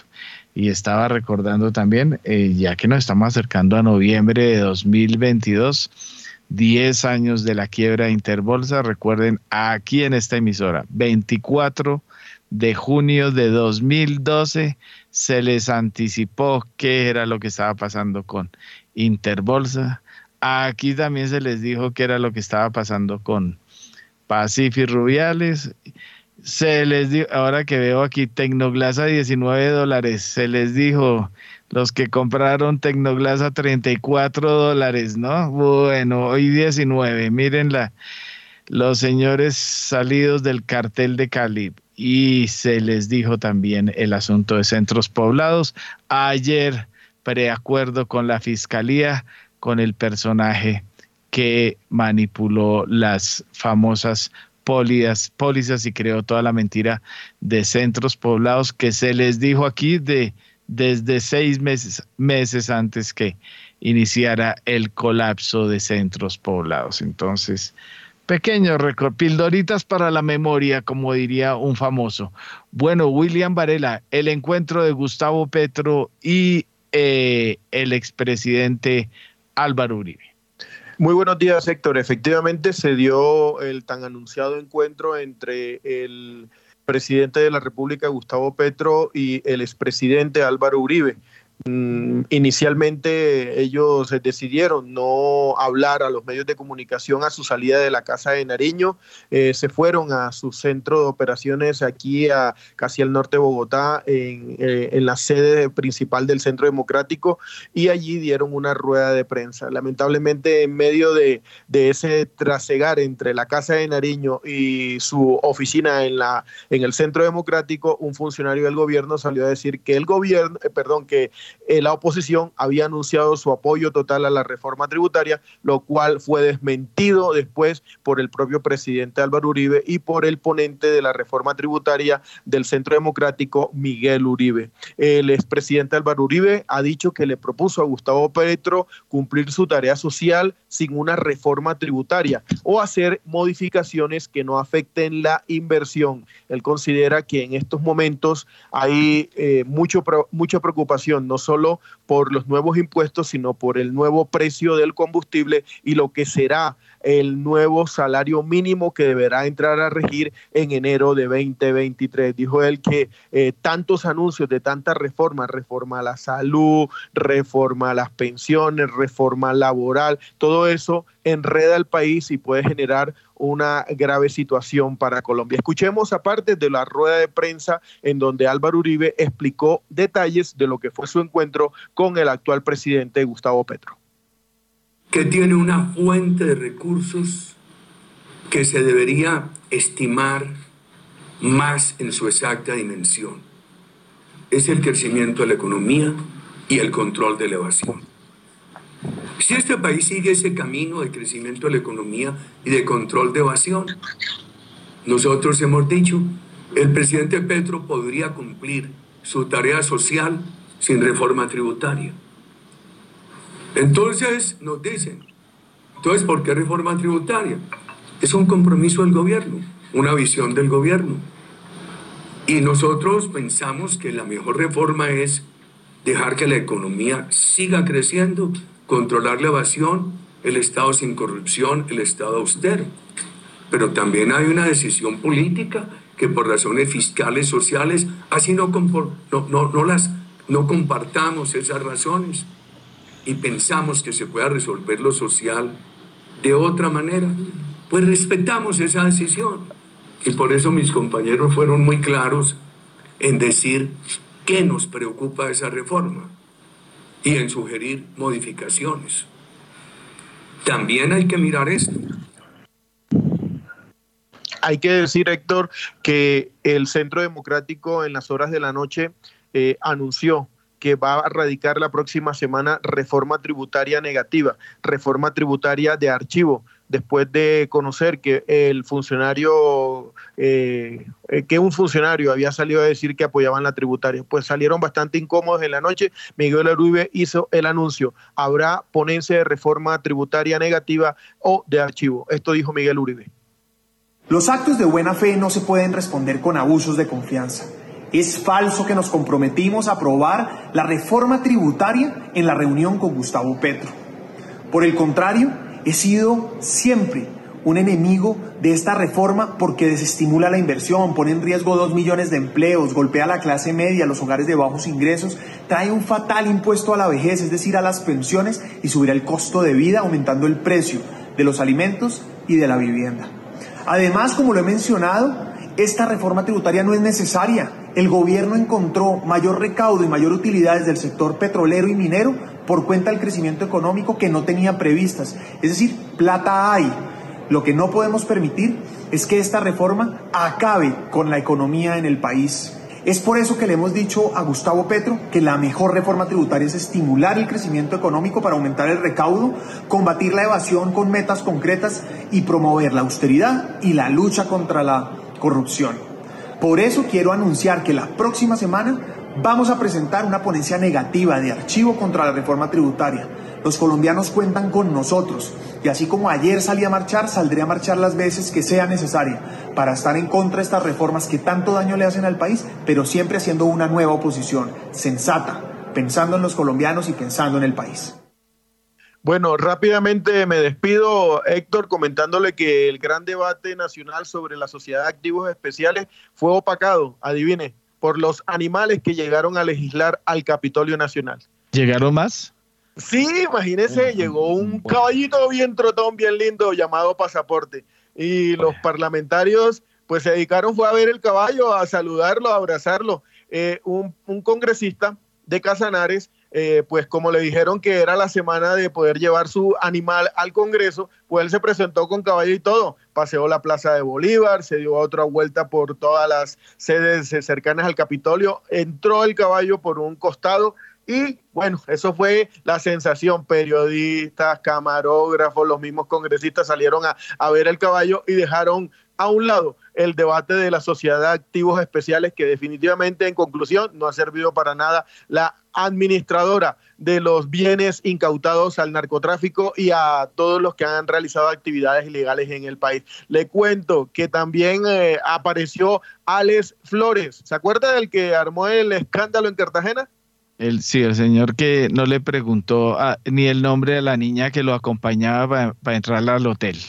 Niño, Ah, no, niña, sí, una niña, no, yo pensé que era un niño. Bueno, entonces le cuento que allá nos, nos, nos echó un tremenda discurso, que no, que perdón, que la familia, que esto, que tiene médicos, que el viernes va para el psicólogo, que va para el psiquiatra. Y le pregunté, venga, pero no va a renunciar. No, no, no, no, yo tengo que cumplir mi labor constitucional en medio de mi, de mi incapacidad y en medio de mi eh, eh, tratamiento personal. Bueno, entonces queda Ali Flores y tenemos caballos en el Congreso. Imagínense, los animales allá eh, se tomaron el Capitolio. Bueno, siete y trece minutos y a esta hora tenemos tres invitados especiales. vamos a hablar de un tema. Aquí me llegó la citación separen su calendario el 5 de octubre, esa es la fecha, dice la invitación, sea parte del lanzamiento virtual del libro 2023 de Da Vivienda, Da Vivienda Corredores sobre lo que va a suceder el año entrante, un espacio en donde encontrará proyecciones económicas, financieras y además las perspectivas que tienen los líderes empresariales del país pues dejemos a nuestros invitados que nos cuenten en qué consiste. Tenemos eh, a esta hora a Caterín Ortiz, a Andrés Langebeck y a Germán Cristancho. Vamos como siempre, primero con las damas. Caterín, bienvenida a Primera Página Radio y cuénteme en qué consiste este lanzamiento. Héctor, buenos días. No, muchísimas gracias por, por la invitación. Em, realmente este es un, un evento y, y, una publicación que llevamos haciendo ya hace varios años. Es una publicación que hacemos anualmente, donde, pues, como acabas de, de leer en la invitación, hacemos énfasis en las perspectivas para el año siguiente. El próximo año va a ser un año eh, bastante interesante porque tiene pues eh, muchos retos y también como lo, lo, lo, mencionamos muchas oportunidades entonces vamos a contarles ahí las perspectivas que tenemos para los activos financieros para la economía eh, y para también pues las empresas que hacen parte de, de nuestro universo de cobertura o que están pues listadas en la Bolsa de Valores de Colombia. Esa, es la idea principal, es un evento el 5 de octubre con el que también acompañaremos pues la publicación mm, y estarán pues invitados bien importantes que nos darán a conocer eh, la visión empresarial, la visión de la economía eh, y demás temas que seguramente van a ser muy relevantes para tomar decisiones tanto empresariales como de inversión en el 2023 y hacia adelante. Pues así es. Bueno, 7 y 15 de la mañana, ya hagamos la actualización de cómo mm, se ve Wall Street, que solo veo rojos precisamente para hablar cómo se va a ver em, nada menos que el 2023, que si este se veía medio verdecito, creo que el año entrante va a ser bastante complicado aquí. Standard Poor's punto 38 en rojo, Nasdaq punto 80 en rojo, Dow Jones punto 17 en rojo y el Russell que hace unos minutos eh, referíamos que era el único que estaba en verde ya está en rojo, punto 07 en rojo también. El asunto pinta mal como están todos los mercados mundiales. Precisamente tenemos también en línea otro invitado, Andrés Langebeck, bienvenido, el director de estudios económicos del Grupo Bolívar da Vivienda. Andrés, 2023 más rojo que el intenso que ya estamos viendo en todos los rincones. Héctor Mario, muy buenos días. Un, saludo especial a usted y a, a todos sus radio oyentes. Em, sí, la verdad es que el 2023 luce un año más, todavía más retador que el 2022, que ya de hecho ha sido bastante retador. Eh, y en el caso particular de Colombia, donde hemos venido creciendo a tasas bastante elevadas, el 17 del año pasado, el 7.8 que estamos esperando para este año, pues obviamente pues va a marcar un contraste muy fuerte en la medida en que el mundo en general se desacelera en 2022, pero eh, Colombia lo hace en una forma mucho más suave.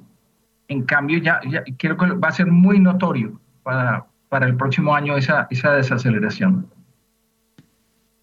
Nada menos.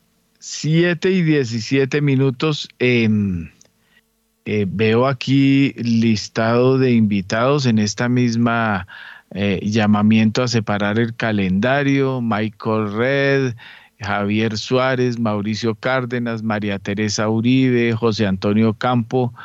Oiga, don Germán Cristancho em, es el gerente de investigaciones económicas y estrategia de Da Vivienda Corredores.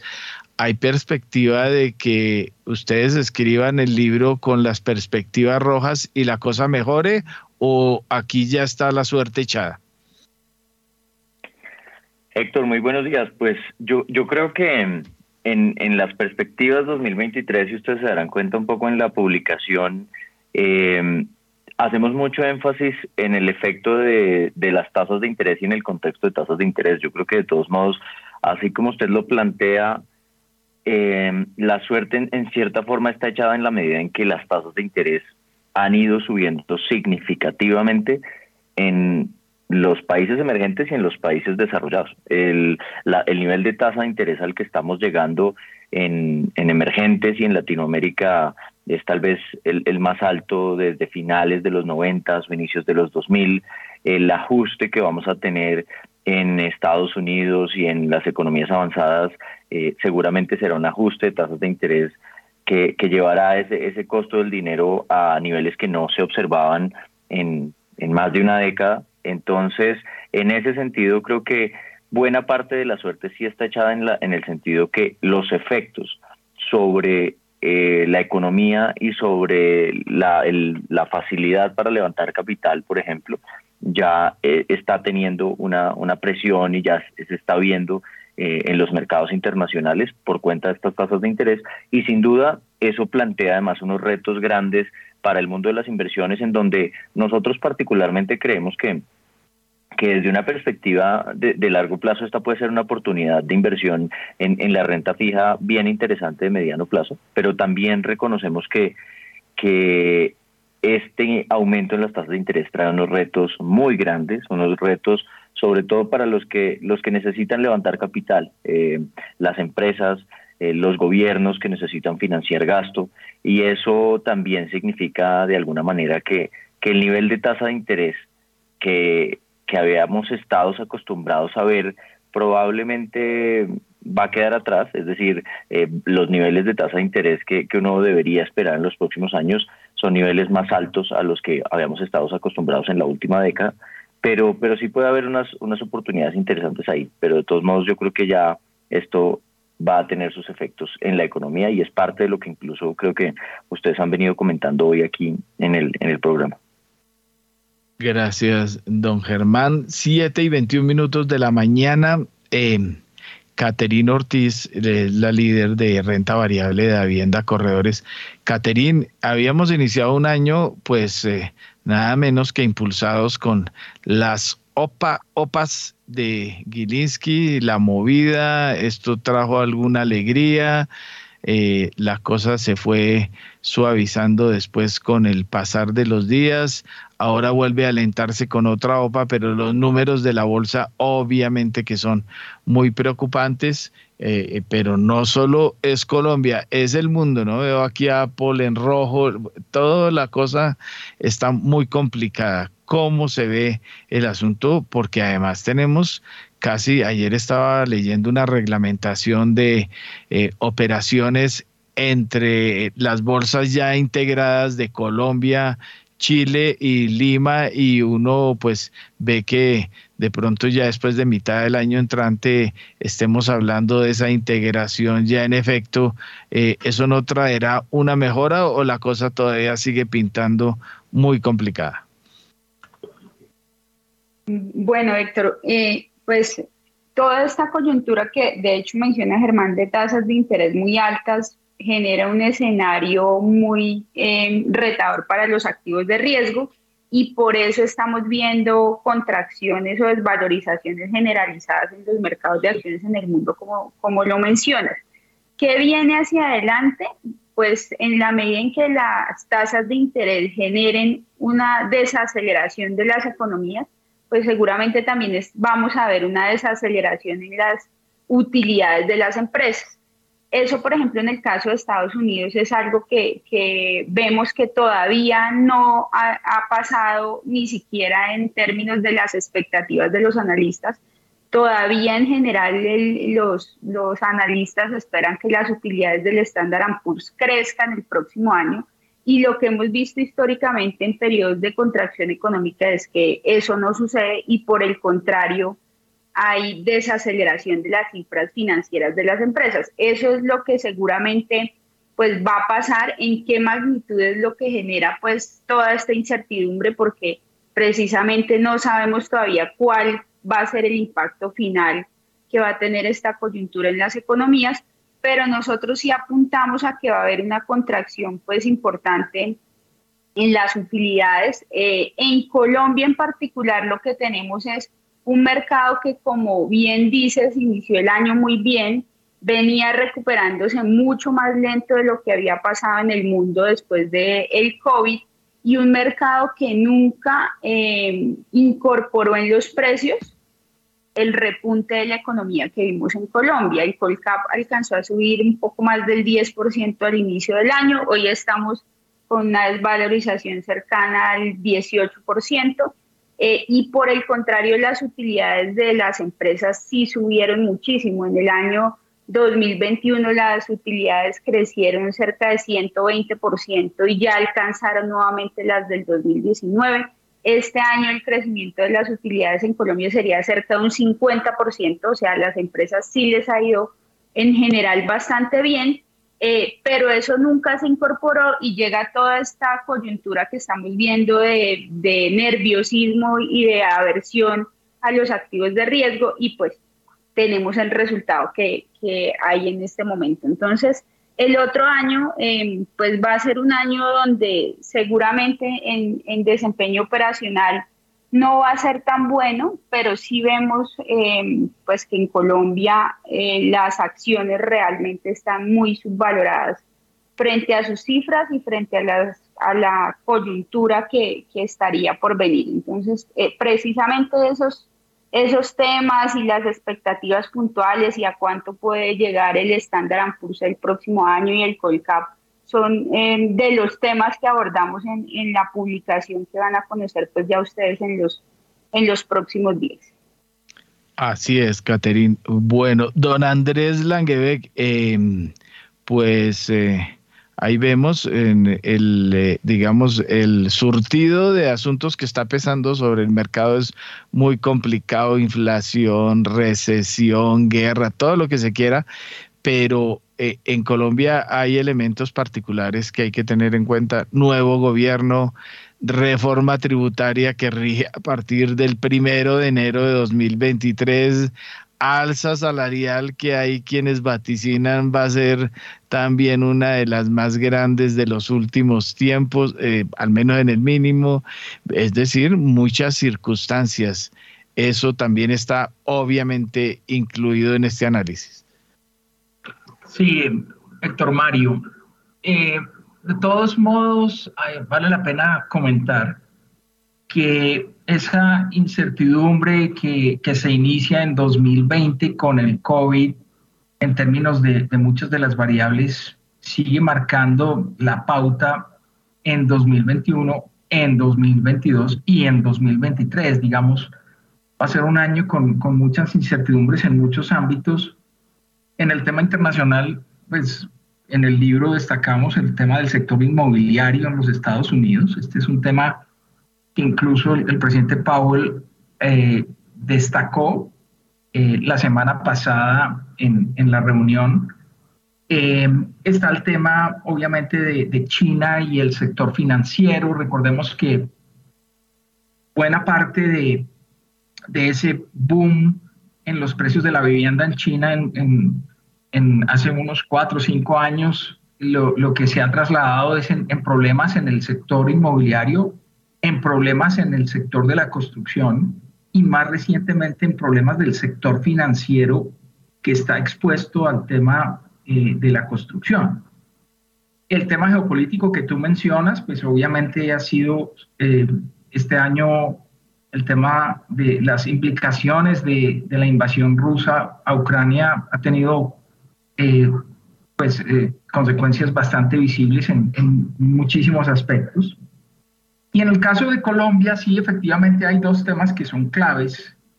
Eh, el primero tiene que ver con la reforma tributaria y el segundo tiene que ver con el clima de inversión, donde realmente las incertidumbres son grandes. Y yo, yo quisiera simplemente destacar algo en este tema tributario. Usualmente las reformas tributarias son recesivas. Nosotros en el libro ustedes van a encontrar una evidencia eh, estadística de cómo es que las reformas tributarias tienden a generar menor crecimiento. Eso se da porque usualmente aumenta, eh, aumentan los impuestos, disminuye el ingreso disponible de los hogares y con eso disminuye el consumo. Pero adicionalmente hay una contracción simultánea del gasto público en una forma significativa. Yo destaco un hecho muy particular en este caso y es que eh, no, pues eh, si bien existe mucha incertidumbre sobre el tema del tamaño de la reforma eh, y sobre la orientación de los recursos que se le van a dar a la reforma, no es para nada claro que vayamos a tener una contracción muy significativa del gasto público. Yo creo que el, el ajuste lo vamos a hacer vía aumento en los impuestos más que reducción de gasto. Eso nos hace muy particulares. Y el otro elemento que también es bastante atípico eh, es que esta reforma implica, eh, digamos, un, un, eh, un traslado finalmente de recursos vía el Estado de, de, personas de, de, clase media y de clase alta que tienen mayor propensión al ahorro a personas que tienen, eh, se supone, las personas más pobres en la, en la, economía que tienen mayor propensión a consumir. Entonces, eh, digamos, no es para nada obvio el efecto macroeconómico de la reforma per se, y esta es una de las incertidumbres que sin duda nos va a acompañar por mucho tiempo y, y bueno, en la medida que vayamos sabiendo un poco más de, de los detalles, pues que creo que podremos anticipar un poco mejor. Pero por ahora sí hay mucha incertidumbre, es un año complejo eh, eh, por esa incertidumbre. En el caso de, de, la, de, la, inversión, el clima para la inversión, hay que recordar que Colombia no ha tenido un buen comportamiento de la inversión desde la pandemia. el componente del gasto más renuente a, a mostrar una recuperación es la inversión. Y en este año en particular estamos observando algunos elementos que uh, no, no son precisamente muy constructivos en relación con esa inversión. El primero yo diría que es la tasa de cambio. Buena parte de nuestros eh, bienes de capital especialmente maquinaria y equipos, son importados y con la devaluación, pues el, el costo de uso del capital se incrementa. Pero adicionalmente tenemos incrementos de tasas de interés, tenemos un aumento en la prima de riesgo país. Recordemos que buena parte de la inversión que nosotros hacemos eh, incluso es financiada eh, eh, o por proveedores o por créditos del exterior. Esos créditos hoy en día son mucho más costosos para Colombia por, por la situación tan compleja que tenemos en el tema fiscal. Y finalmente, pues el nuevo gobierno que ah, quiere hacer profundas transformaciones cuyos alcances en, muchos casos pues tampoco, tampoco son conocidos están por, por verse. Entonces, todo eso genera una incertidumbre bastante grande que, que, en principio puede afectar la inversión. Sin embargo, pues el sector de construcción eh, ya, ya detectamos que tiene un buen comportamiento. Este año lo ha tenido, el próximo año seguirá teniéndolo, a pesar de los incrementos que estamos observando en los costos de construcción. Así de clarito, don Andrés. Siete y 32 minutos. Don Germán Cristancho, el gerente de investigaciones económicas de Vivienda Corredores. Eh, bueno, aquí pues obviamente que el, el, asunto es bastante sombrío, pero uno ha visto elementos recientes eh, un asunto es el comportamiento de los test, en donde hay unos eh, desarrollos interesantes en los últimos tiempos, eh, precisamente por el asunto de las tasas, pero también hay quienes ven el otro lado de, de, la botella semillena o semivacía y es que la oportunidad que se está dando precisamente con los precios de las acciones es una oportunidad de compra bastante llamativa, obviamente teniendo el talante de poder mantenerlas para pelechar más adelante. ¿Cómo la ve? Sí, Héctor, yo creo que eh, en parte algo mencionaba Catherine hace, hace un momento y yo creo que también hay que hacer diferenciaciones de lo que está pasando con los mercados de acciones en Estados Unidos versus el resto del mundo y lo que está pasando con el mercado de acciones en Colombia. En el caso de Colombia, lo que nosotros hemos visto es que incluso a pesar de esos buenos resultados financieros eh, y a pesar de, que es, es, entendible que los mercados accionarios se han golpeado por todas estas perspectivas de mayores tasas de interés, perspectiva de desaceleración económica. El factor de liquidez en Colombia y el factor de incertidumbre sobre, sobre esas mismas modificaciones o reformas que se han planteado han afectado el precio de las acciones a tal punto en el que hoy se volvió mucho más común encontrar que los precios de las compañías en bolsa negocian muy por debajo de incluso su valor eh, patrimonial, cosa que, cosa que llama mucho la atención muchas veces en la medida en que se vuelve eh, casi eh, como un escenario en el que los inversionistas descontaran que el patrimonio de las compañías va a decrecer en el tiempo eh, que van a perder plata eh, en el tiempo. Entonces yo creo que hay muchas formas de verlo, pero una diría yo que es eh, esa, esa, ese abaratamiento que, que tienen las acciones hoy en, en Colombia por unos factores que, insisto, más allá del contexto económico y más allá del contexto global, tiene unos factores propios locales dentro de los cuales influye mucho la liquidez del mercado y eso está también cambiando un poco la forma en la que se comporta el mercado de acciones en Colombia, en donde eh, los inversionistas que, que, empiezan a participar son inversionistas de muy largo plazo o inversionistas con un tipo de, de horizonte de inversión distinto. Y por eso hemos visto ese tipo de transacciones en las que inversionistas grandes buscan hacerse a participaciones eh, que tengan opuesto en la junta directiva o tengan control o cosas por el estilo y ha sucedido en varias en varias compañías porque esos inversionistas que están en el mundo em, empresarial reconocen que hacerse a ciertas compañías eh, como las que están disponibles en la bolsa con la capacidad de generación de ingresos con con la eh, digamos con todos los activos y toda la capacidad de despliegue que tienen a los precios a los que están esas participaciones accionarias, pues eh, resulta siendo una oportunidad eh, grande para ellos, pero eso significa que para los inversionistas de corto plazo que están acostumbrados a, la transaccionalidad, sí se ha vuelto un reto gigante eh, el, el, pensar en que hoy compro acciones y dentro de una semana probablemente voy a obtener ganancias porque eso no está pasando. ¿sí? seguramente vamos a ver que, se aclare un poco el panorama y vayamos conociendo mejor cuáles son las los resultados de lo que se apruebe en la reforma tributaria, que se plantee en materia de las reformas que plantea, por ejemplo, el, el, gobierno actual, eh, y eso probablemente contribuirá. Pero, pero ese sí es un reto de las acciones en Colombia. Em, en el caso de las acciones globales, yo diría que tal vez las acciones de Estados Unidos todavía lucen caras, a, pesar de que, de que han caído este año eh, cerca de un 20%, realmente se ve que con este aumento de las tasas de interés, el, el, la caída reciente en las acciones en Estados Unidos pareciera apenas estar incorporando ese mayor costo del dinero, ese mayor, esa mayor tasa de descuento, esa mayor tasa de interés con la que se evalúan las inversiones y las participaciones en empresas, pero todavía no reconoce, por ejemplo, que si efectivamente lo que vamos a tener es un periodo más complejo en materia de crecimiento económico global y una desaceleración en Estados Unidos por cuenta de estos aumentos eh, en, las, en las tasas de interés, mm, probablemente, como lo decía Catherine hace un momento, las utilidades se van a contraer las utilidades van a, presentar una tasa negativa de crecimiento y en recesiones en Estados Unidos, pues esto ha sido eh, alrededor del 20% si uno tomara la historia a largo plazo o en algunos otros episodios eh, más del 20%. Entonces yo creo que ahí también hay una diferenciación importante, Héctor, para hacer en los mercados de acciones a nivel global.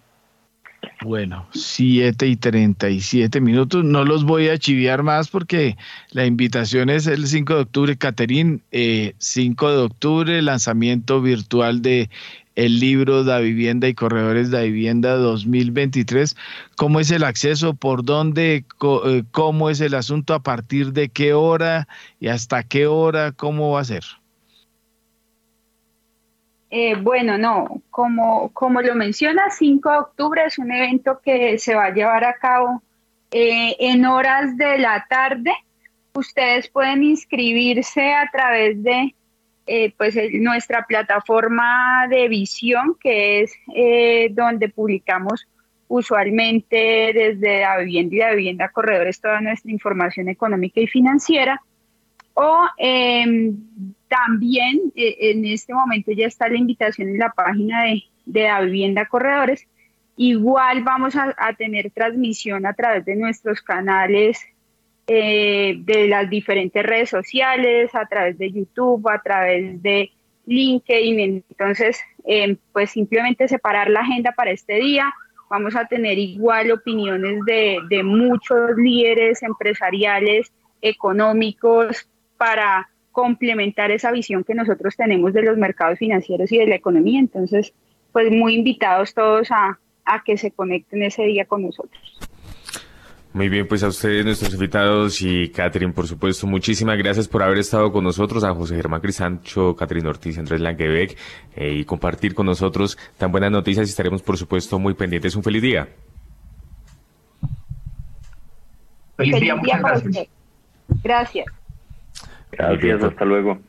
Muy bien, 7 de la mañana y 39 minutos. Héctor Mario, aprovechamos y actualizamos eh, petróleo al alza en este momento. El Brent subió 1,02%, 87 dólares con 15 centavos el barril. El WTI se recupera 1,3% y llega a 79 dólares con 58 centavos el barril. Sí, gracias, don Juan Sebastián. Precisamente aquí acaba de hacerme un clic Bloomberg, el ONCH, el famoso ONCH la tendencia cambió. Wall Street ahora en verde, un verdecito muy olivita, muy todavía tenue, apenas 0.05% del Standard Poor's, pero al menos cambia la tendencia del rojo de los futuros de Wall Street en estos momentos. Vamos a ver cuál va a ser la evolución en lo que resta del programa, pero así va el asunto. A esta hora precisamente quiero, ya se unió también Andrés Rodríguez, vicepresidente de inversiones en Fiduagraria, profesional en finanzas de la Universidad Sergio Arboleda. Andrés, em, bueno, cuénteme cómo ve desde su punto de vista el mundo y las perspectivas. Ya vio ahí cómo también se ve el asunto bastante complicado para el año entrante. Héctor Mario, buenos días eh, para eh, mis compañeros en la mesa y para la audiencia. Eh, bueno, pues un escenario complejo. Mire las, lo que está pasando, por ejemplo, en el Reino Unido, que aunque están subiendo tasas, tuvieron que hacer un anuncio de que van a salir a comprar títulos para tratar de atajar un poco esa desvalorización tan fuerte que está teniendo tanto la renta fija como su moneda en las anteriores sesiones. Em, en el plano local, eh, pues a mí me parece que de alguna manera todo ese efecto de subida de tasas de tesoros y de, títulos de deuda pública de economías desarrolladas nos ha golpeado, pero mucho menos de lo que nos estaba golpeando antes, como si de alguna manera eh, los spreads o las diferencias, eh, los diferenciales de tasa entre nuestra curva de rendimientos y la curva de rendimientos de desarrollados ya sea lo suficientemente amplia para que nos siga golpeando. Eso, eh, ¿cómo se puede traducir, digamos, a una estrategia de inversión o a una oportunidad de mercado? Eh, haciéndole seguimiento a qué están haciendo los internacionales, es decir, los fondos extranjeros, si van a seguir entrando al mercado local, eh, con qué, digamos, fuerza van a seguir entrando, si van a seguir demandando tanto las subastas como, los, como el mercado secundario. y eso nos va a dar una, pues como una indicación, una luz muy importante hacia dónde puede ir el mercado. Yo particularmente, eh, mi visión es que eh, los administradores de portafolio sí deberíamos estar comprando eh, renta fija, específicamente partes de la curva que me parece que están baratas, la parte más larga de la curva me parece que tiene una, un buen potencial de generar buenas rentabilidades algo de la parte corta, año y medio, dos años de los títulos de deuda corporativa. Recuerde que eh, ya tenemos esa, esa parte de la curva en bancos AAA al 15% o por encima del 15%. Y pues yo pienso que eh, de alguna manera pues esos precios, esas tasas ya reflejan o ya tienen adentro pues gran parte de todo el escenario negativo que podíamos tener. Entonces, eh, con ese panorama, a mí me parece que el 2023 va a ser retador, sin lugar a dudas, pero puede que terminemos en diciembre, es decir, en, año y tres meses, viendo un 2023 que fue, terminó siendo favorable eh, para la renta fija. Para las acciones, mm, usted preguntaba ahorita que, estos precios que estamos viendo son, son muy buenos. Eh, yo creo eh, lo mismo, pero también creo que le queda algo de caída, producto de la volatilidad internacional, de lo que decía Germán hace un rato de la falta de liquidez de los títulos eh, y pues sin lugar a dudas todo el mercado a la expectativa de lo que pueda pasar o, el texto final aprobado de la reforma tributaria. Mil gracias, don Andrés. Em, Nelson Vera, eh, de todo lo que ha oído, ¿cómo ve la perspectiva?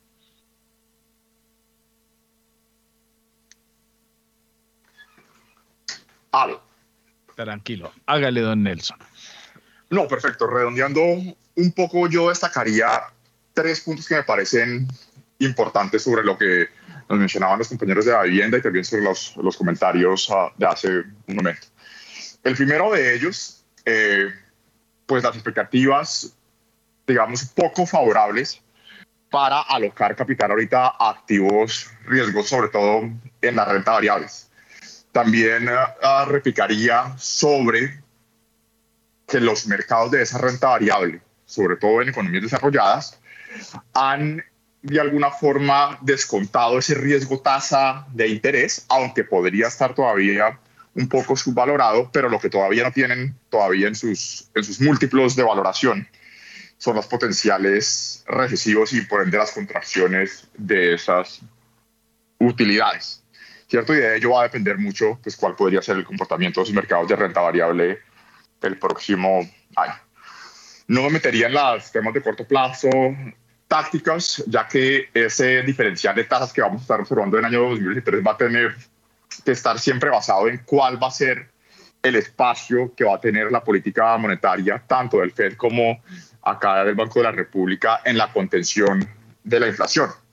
Y el ejercicio que se ha vuelto un poco furtivo de tratar de pronosticar para dónde va eso, creo que lo tenemos que replantear y es simplemente, dado que estamos en una, unas disyuntivas complejas en esa política monetaria, pues lo que, se va, lo que va a requerir es, comillas, lo que va a requerirse para contener la inflación en los niveles de mediano plazo en un horizonte de, de 18, 24. Entonces eso es un gran signo de interrogación.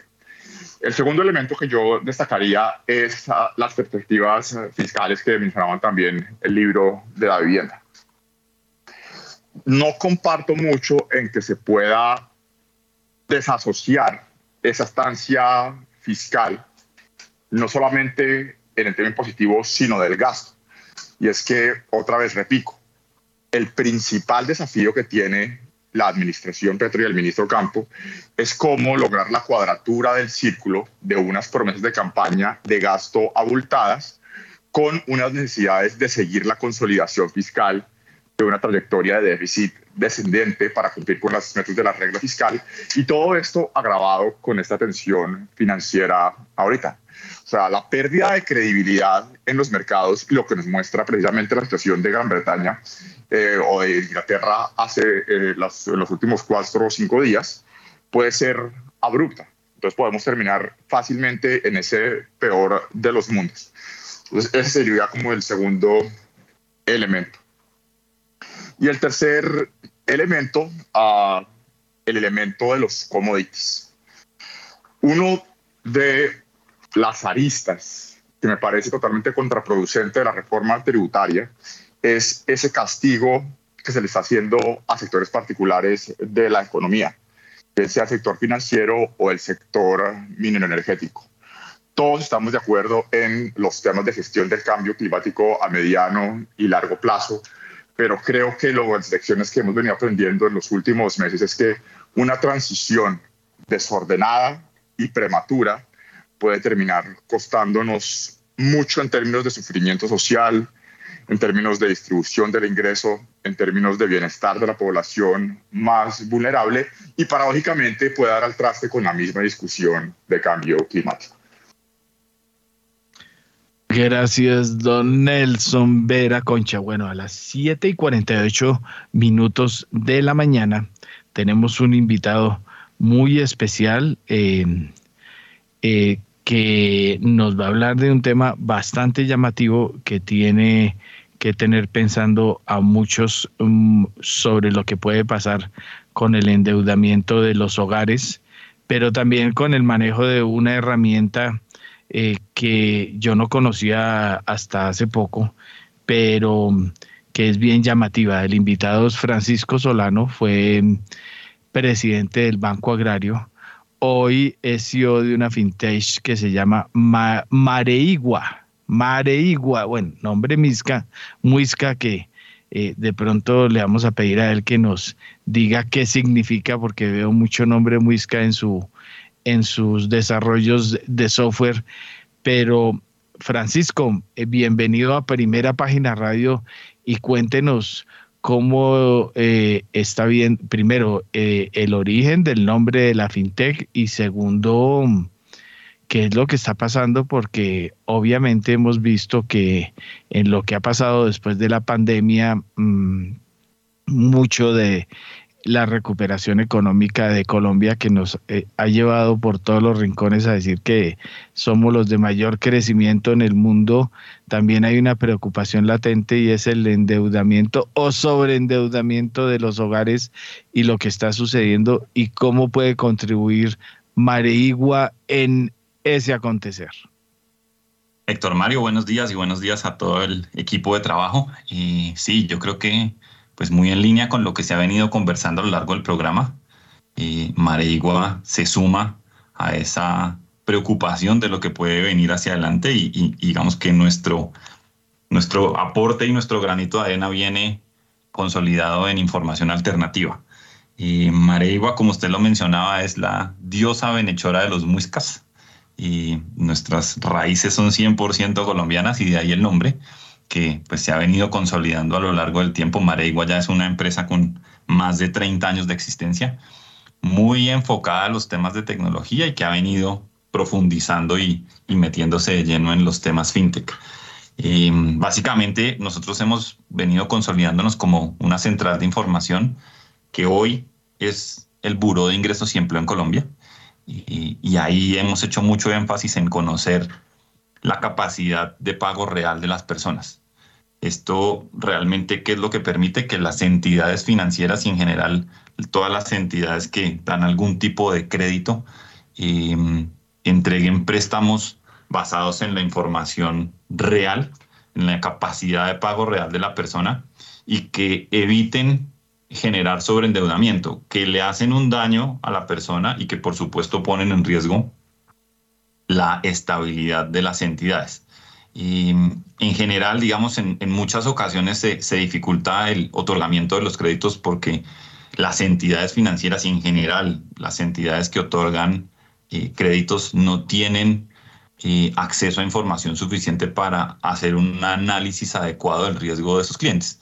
Ahí, por supuesto, yo creo que tenemos un gran desafío, y tanto en lo que el gobierno actual ha denominado como uno de sus temas bandera, que es luchar contra el gota a gota y promover la inclusión financiera, como en, en, cuidar a los consumidores actuales y no generarles sobreendeudamiento. Incluso lo mencionaba el superintendente en reuniones durante los últimos tres semanas, digamos, ha sido un poco el tema de moda y es revisar cómo está el sobreendeudamiento eh, con tarjetas de crédito principalmente. Incluso la superintendencia ya también empezó a hablar de lo importante que es monitorear esas cuotas que se tienen y esa, ese, cupo de crédito frente a la capacidad de pago dada por el ingreso y el empleo. Es decir, la super hoy ya está mirando eh, cómo se comporta el ingreso y el empleo de las personas, entendido como su capacidad de pago, para eh, revisar cómo están los cupos de endeudamiento que están otorgando los bancos. Y ahí creo que tenemos que, ser muy cuidadosos porque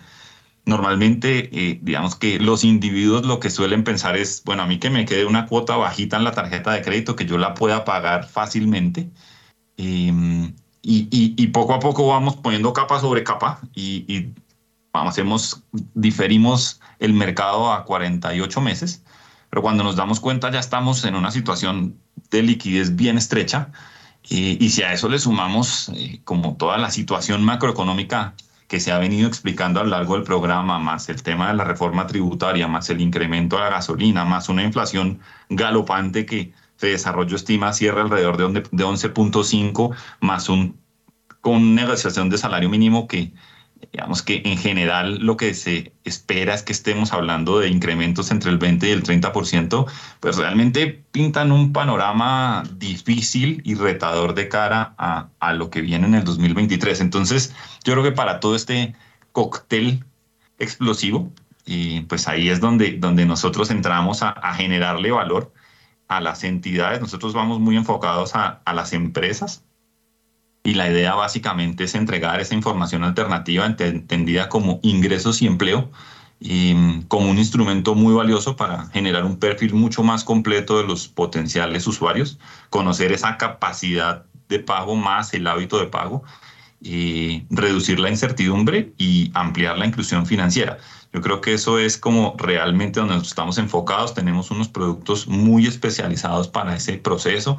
A mí uno que personalmente me gusta mucho es el monitoreo porque básicamente permite generar alertas sobre lo que quiera la entidad. Entonces, por ejemplo, si la persona se quedó sin empleo, si la persona incrementó su salario, si la persona disminuyó su salario, todo esto me genera alertas y sobre ese alertamiento yo puedo mover las palancas que se requiera dependiendo de cómo lo esté enfocando. Si lo estoy viendo desde el equipo de originación de crédito, si lo estoy viendo en el equipo de cobranza o recuperación de cartera, si lo veo como una estrategia de mercadeo. Entonces realmente ahí creo que hay un espacio muy grande y hemos venido innovando con productos diferentes como el score de desempleo que también me permite eh, hacer o definir o salir de zonas grises en donde yo puedo mirar si la persona tiene una alta o baja probabilidad de quedar desempleado en los próximos meses y tomar decisiones con más variables y con mejor información, de tal forma que yo ni exponga a la entidad, ni exponga a las personas, ni deje plata sobre la mesa, que es un poco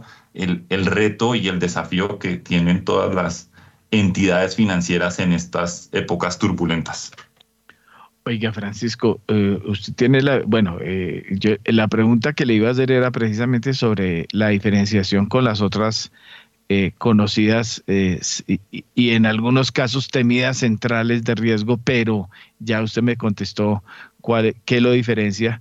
Pero hay otro elemento y es que mm, usted tiene la virtud de haber estado dentro del monstruo, entonces, eh, y, uno de los temas más llamativos al, haber estado, por ejemplo, en el Banco Agrario, es que mm, uno oye recurrentemente eh, refinanciaciones eh, y sectores que casi que en determinadas condiciones que uno nunca oye que sean buenas, están refinanciando obligaciones, ¿o me equivoco? De acuerdo, yo creo que, yo creo que ahí hay, hay todo un desafío frente a las políticas de, de cobranza y de recuperación de cartera. Y, en eso los bancos yo creo que han venido trabajando mucho, sobre todo, digamos que la evolución de la gestión de cobranza pasó de ser una, una relación en donde yo simplemente le imponía las condiciones que le quería poner a que en la medida en la que voy conociendo al cliente y sé cómo se está comportando, me permite realmente eh, ofrecerle soluciones a la medida. Por supuesto, eh, es un portafolio limitado, digamos que conozco de primera mano bancos que han venido siendo muy innovadores en las soluciones, entonces eh, según la situación de la persona le ofrecen eh, condiciones en gradiente, consolidan deuda, dan plazo.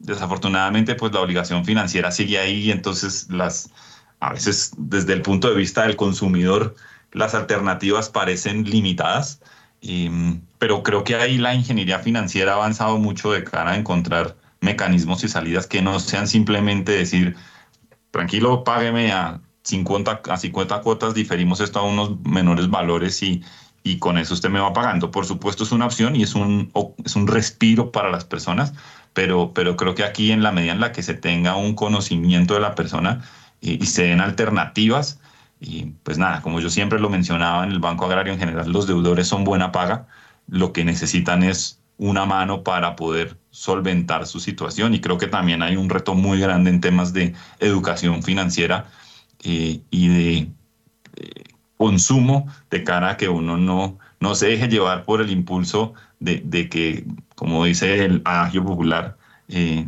sea más grande el ojo que la barriga.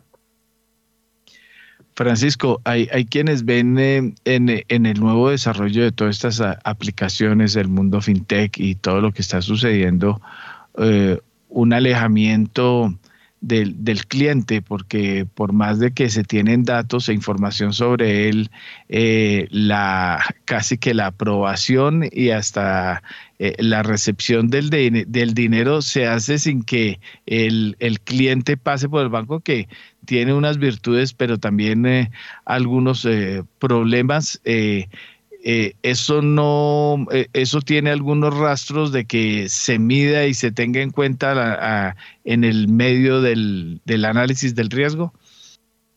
Pues en realidad yo creo que para allá vamos. De hecho, hace poco estaba leyéndome una entrevista que le hacían a David Vélez, el, el, CEO de Nubank. Ellos esperan que en cinco años cerca del 80% de las transacciones en el país sean digitales. Y yo no sé si, ustedes han tenido como la experiencia de, tramitar una tarjeta de crédito o un crédito digital. Realmente uno como usuario en la medida en la que ya está, eh, digamos, tan embebido en el mundo digital, en los teléfonos celulares, en lo que más quiere es que sea un proceso ágil, sin ningún tipo de fricción, que realmente sea una aprobación rápida. Ojalá que además si uno solicita un crédito de 10 pesos, le den sus 10 pesos y no le digan que le prestan, pero que solo le prestan 5 porque es que es demasiado riesgoso para prestar los 10. Entonces creo que ahí hay un reto muy grande de cara a que todas las, la industria de servicios financieros se ponga a la altura. Y, y ese conocimiento del cliente, el reto está en cómo yo a través de una cédula logro generar y conocer al cliente suficientemente bien como para poder hacer una otorgamiento de crédito responsable. Nosotros ahí digamos que vamos en esa línea, somos bastante aliados de todas las entidades que originan hoy digitalmente porque realmente nosotros con una cédula y con una autorización generamos todo el pool de información asociado a capacidad de pago. Y, ahí yo creo que es donde está parte del reto, cómo identifico y cómo conozco a la persona para eh, poder hacer ese enrolamiento bastante rápido. Yo hace poco saqué la tarjeta de crédito de Rappi y realmente me pareció un proceso muy, muy ágil y, y, con muy poca fricción. Realmente el pagaré se firma pues, con un código que llega al teléfono. Realmente pues ellos creo que ya conocen bastante bien mis hábitos de consumo. Yo suelo ser un usuario habitual, habitual, usuario habitual de Rappi eh, y, y, ya tienen un consolidado de información tal que les permite definir cómo van a manejar el proceso. Creo que ahí tenemos que ser muy cuidadosos, o los, las entidades financieras tienen que ser muy cuidadosas con, con el sobreendeudamiento y con monitorear eh, cuánto le están prestando a la persona y cuál es la capacidad real de pago de esta persona, porque pues eso puede ser para dolores de cabeza posteriores. Pero pues sin duda para allá vamos y creo que el desafío es eh, generar y, lograr un otorgamiento de crédito sin ningún tipo de fricción de la manera más ágil y rápida. Y no solo para los que hoy ya tienen un crédito y tienen una historia de crédito, sino el gran reto está en llegar a toda esa población que hoy no existe para el sistema financiero. Muy bien, pues Francisco Solano, muchas gracias por haber estado con nosotros estos minutos en Primera Página Radio. Siempre bienvenido a Javeriana Esther, un feliz día.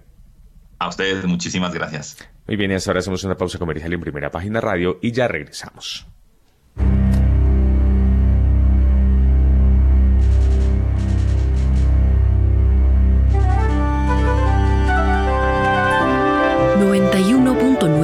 Javeriana Estéreo, Bogotá. HJKZ. 45 años. Sin fronteras.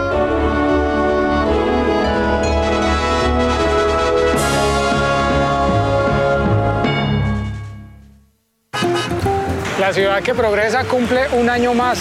Celebremos que gracias al aporte del gobierno nacional y los bogotanos comenzaremos la construcción de la nueva calle 13, que nos mejora la vida a quienes vivimos entre Bogotá y Cundinamarca. Celebremos la Bogotá que estamos construyendo, 484 años. Alcaldía Mayor de Bogotá.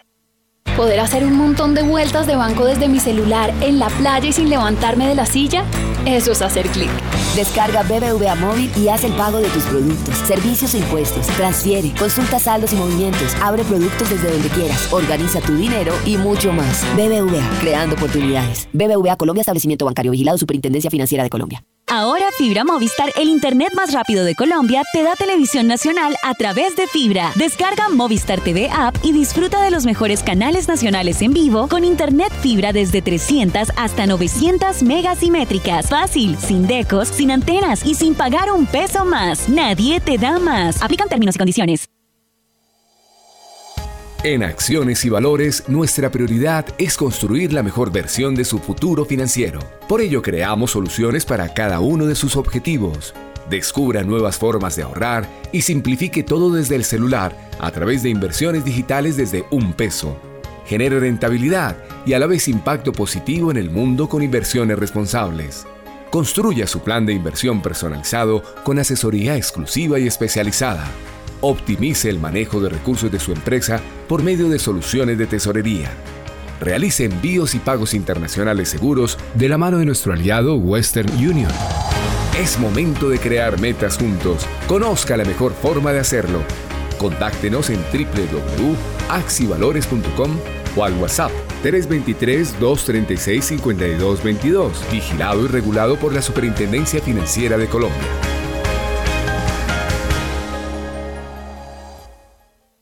Javeriana Estéreo, sin fronteras. A esta hora, abren los mercados en Colombia. A las 8 de la mañana y 4 minutos y mucha atención porque el dólar abrió este miércoles en 4.450 pesos, baja 104 pesos frente a su cierre de ayer que fue de 4.554 pesos. Reiteramos entonces, dato de apertura 4.450 pesos, baja 104 pesos frente a su cierre de ayer. Oiga, me, dan aquí un datico y, me dicen que algo no cuadra eh, con lo de la apertura. Dicen que la apertura fue 4.400, pero subió a 4.530. Y, y dicen eh, eh, que lo que está mirándose es como que si lo quisieran bajar a sombrerazos, ahorita está en 4.522. O sea que la baja, la famosa baja de 100 eh, pesos no es cierta, no es, o sea, fue cierta en la apertura como se registró, pero lo que querían era bajarlo a sombrerazos. Eso hay que explicarlo porque algo está pasando en estos momentos. Dólar a 4.522. Ese es el asunto en estos momentos, don Juan C. Sí, señora, a las 8 de la mañana y 6 minutos aprovechamos entonces y regresamos con Daniel Tamara porque hubo previsiones por parte del banco francés BNP Paribas en relación con el comportamiento de la tasa del Banco de la República. Daniel. BNP Paribas ve la tasa del Banco de la República llegando al 12% en enero de 2023. Para fin del otro año, la inflación en Colombia cerraría en 7%. De acuerdo con los más recientes pronósticos del Banco de Inversión francés, la tasa repo del emisor subiría hasta el 11,5% para el cierre de este año. Es decir, que la Junta del Banco Central tendría un espacio de 250 puntos base para seguir incrementando los tipos en 2022. En el primer mes del próximo año habría otra subida de 50 básicos. Para el término de 2023, la apuesta de BNP Paribas, en este caso, es que la tasa de intervención se reduzca hasta niveles del 9%. Con respecto a la inflación, la previsión es que en septiembre sea del 0,72% mensual y la de diciembre de 11,8% anual y la del decimosegundo mes de 2023 de 7% anual. Óigame, Daniel, por otra parte, ¿tiene más información acerca de las 500 empresas más grandes de Antioquia? Bancolombia y Empresas Públicas de Medellín también lideran el escalafón de los mayores patrimonios de las 500 empresas más grandes de Antioquia. Tal y como sucede en materia de utilidades, Bancolombia ocupa el primer lugar en patrimonio en 2021 con 31,7 billones de pesos. En 2020 había ocupado la segunda posición. Empresas Públicas de Medellín, que en 2020 fue líder con 26,9 billones de pesos, fue segunda un año después con 27,9 billones de pesos en valor patrimonial. Grupo de Inversiones Suramericanas se mantiene tercero con cerca de 24, 7 billones de pesos. Grupo Argos defiende su cuarta casilla en el escalafón con 17 billones de pesos y el top 5 lo cierra Interconexión Eléctrica, al igual que en 2020 con 14,3 billones de pesos. Solo el 16% de las grandes empresas antioqueñas analizadas por primera página con el apoyo de los datos.com tienen en este caso un descenso en su patrimonio en 2021 frente a 2020. En el sexto lugar aparece Grupo Nutresa con 9,1 billones de pesos, en el séptimo Almacenes Éxito con 6,8 billones de pesos y en el octavo Isagen con 5,6 billones de pesos, todos ocupando la misma posición con respecto a 2020. Solo mirando el sector transporte, Coordinadora Mercantil tiene un patrimonio de 200.193 millones de pesos y ocupa la posición 85, TCC de 236.267 millones de pesos y se queda con el escalón 76 e Industria Colombiana de Logística y Transporte de cerca de 68.361 millones de pesos y se ubica en el puesto 184. Gracias, Daniel. 8 de la mañana y 8 minutos. Y Daniela Tomón tiene información que tiene que ver con Hidro y Tuango. Daniela. Pospuesta para finales de octubre la entrada en operación de la primera turbina de Hidro y Tuango, así lo manifestó el alcalde de Medellín, Daniel Quintero. Hay que recordar que Empresas Públicas de Medellín había anunciado que la entrada en operación comercial de la primera unidad de generación de energía sería el próximo 15 de octubre y la segunda unidad estaba establecida para el 20 de octubre. También vale resaltar que Quintero ya había anunciado en días anteriores que el próximo 30 de septiembre se conocerá la fecha exacta de la puesta en funcionamiento de la primera turbina de Hidroituango. Gracias, Daniela, por su completa información. 8 de la mañana y 9 minutos. Y Juan Diego Munevar, usted tiene noticia que tiene que ver con Fase Colda y una advertencia que hizo en relación con la estafa en la póliza de seguros del SOAT que tiene. Fasecolda advierte de un crecimiento acelerado de estafa en la póliza de seguros del SOAT, así como un detrimento por más de 67.950 millones para el mercado asegurador. De acuerdo con la Federación de Aseguradores Colombianos, Fasecolda, el gremio de las compañías de seguros, en los últimos seis meses el sector ha tenido conocimiento de más de 300 casos de estafa bajo esta modalidad. Dicho esto, el gremio recomienda desconfiar de ofertas de pólizas del SOAT con descuentos altos. De otra parte, el gremio sostiene que durante el 2021 el mercado asegurador detectó 9.916 casos de fraude que han generado pérdidas para el sector por más de 67.950 millones. Gracias Juan Diego, 8 de la mañana y 10 minutos. Y de esa manera llegamos entonces al final de esta misión. A ustedes muchas gracias por haber estado con nosotros. A Juan Manuel Quintero, a Arnoldo Casas, Nelson Vera, Andrés Rodríguez, José Germán Cristancho, Catherine Ortiz, Andrés Langebeck y Francisco Solano, nuestros invitados el día de hoy, Héctor Mario. Pasó en la apertura del dólar la famosa, el famoso 4.450, baja de más de 100 pesos, no existe, ya va en 4.522. Ya entre los analistas y los expertos del mercado se habla de una operación preacordada, que alguien quiso bajar el dólar a sombrerazos y se habla ya de que es una operación a investigar. Esa es la noticia caliente con que despedimos el programa. Muy bien, 8 de la mañana y 11 minutos y los invitamos entonces para que se queden con nosotros en Javerian Estéreo. Ya llega Mañanas Sin Frontera. Nos encontramos mañana desde las 6 de la mañana en primera página radio. Que, que tengan todos ustedes un feliz miércoles.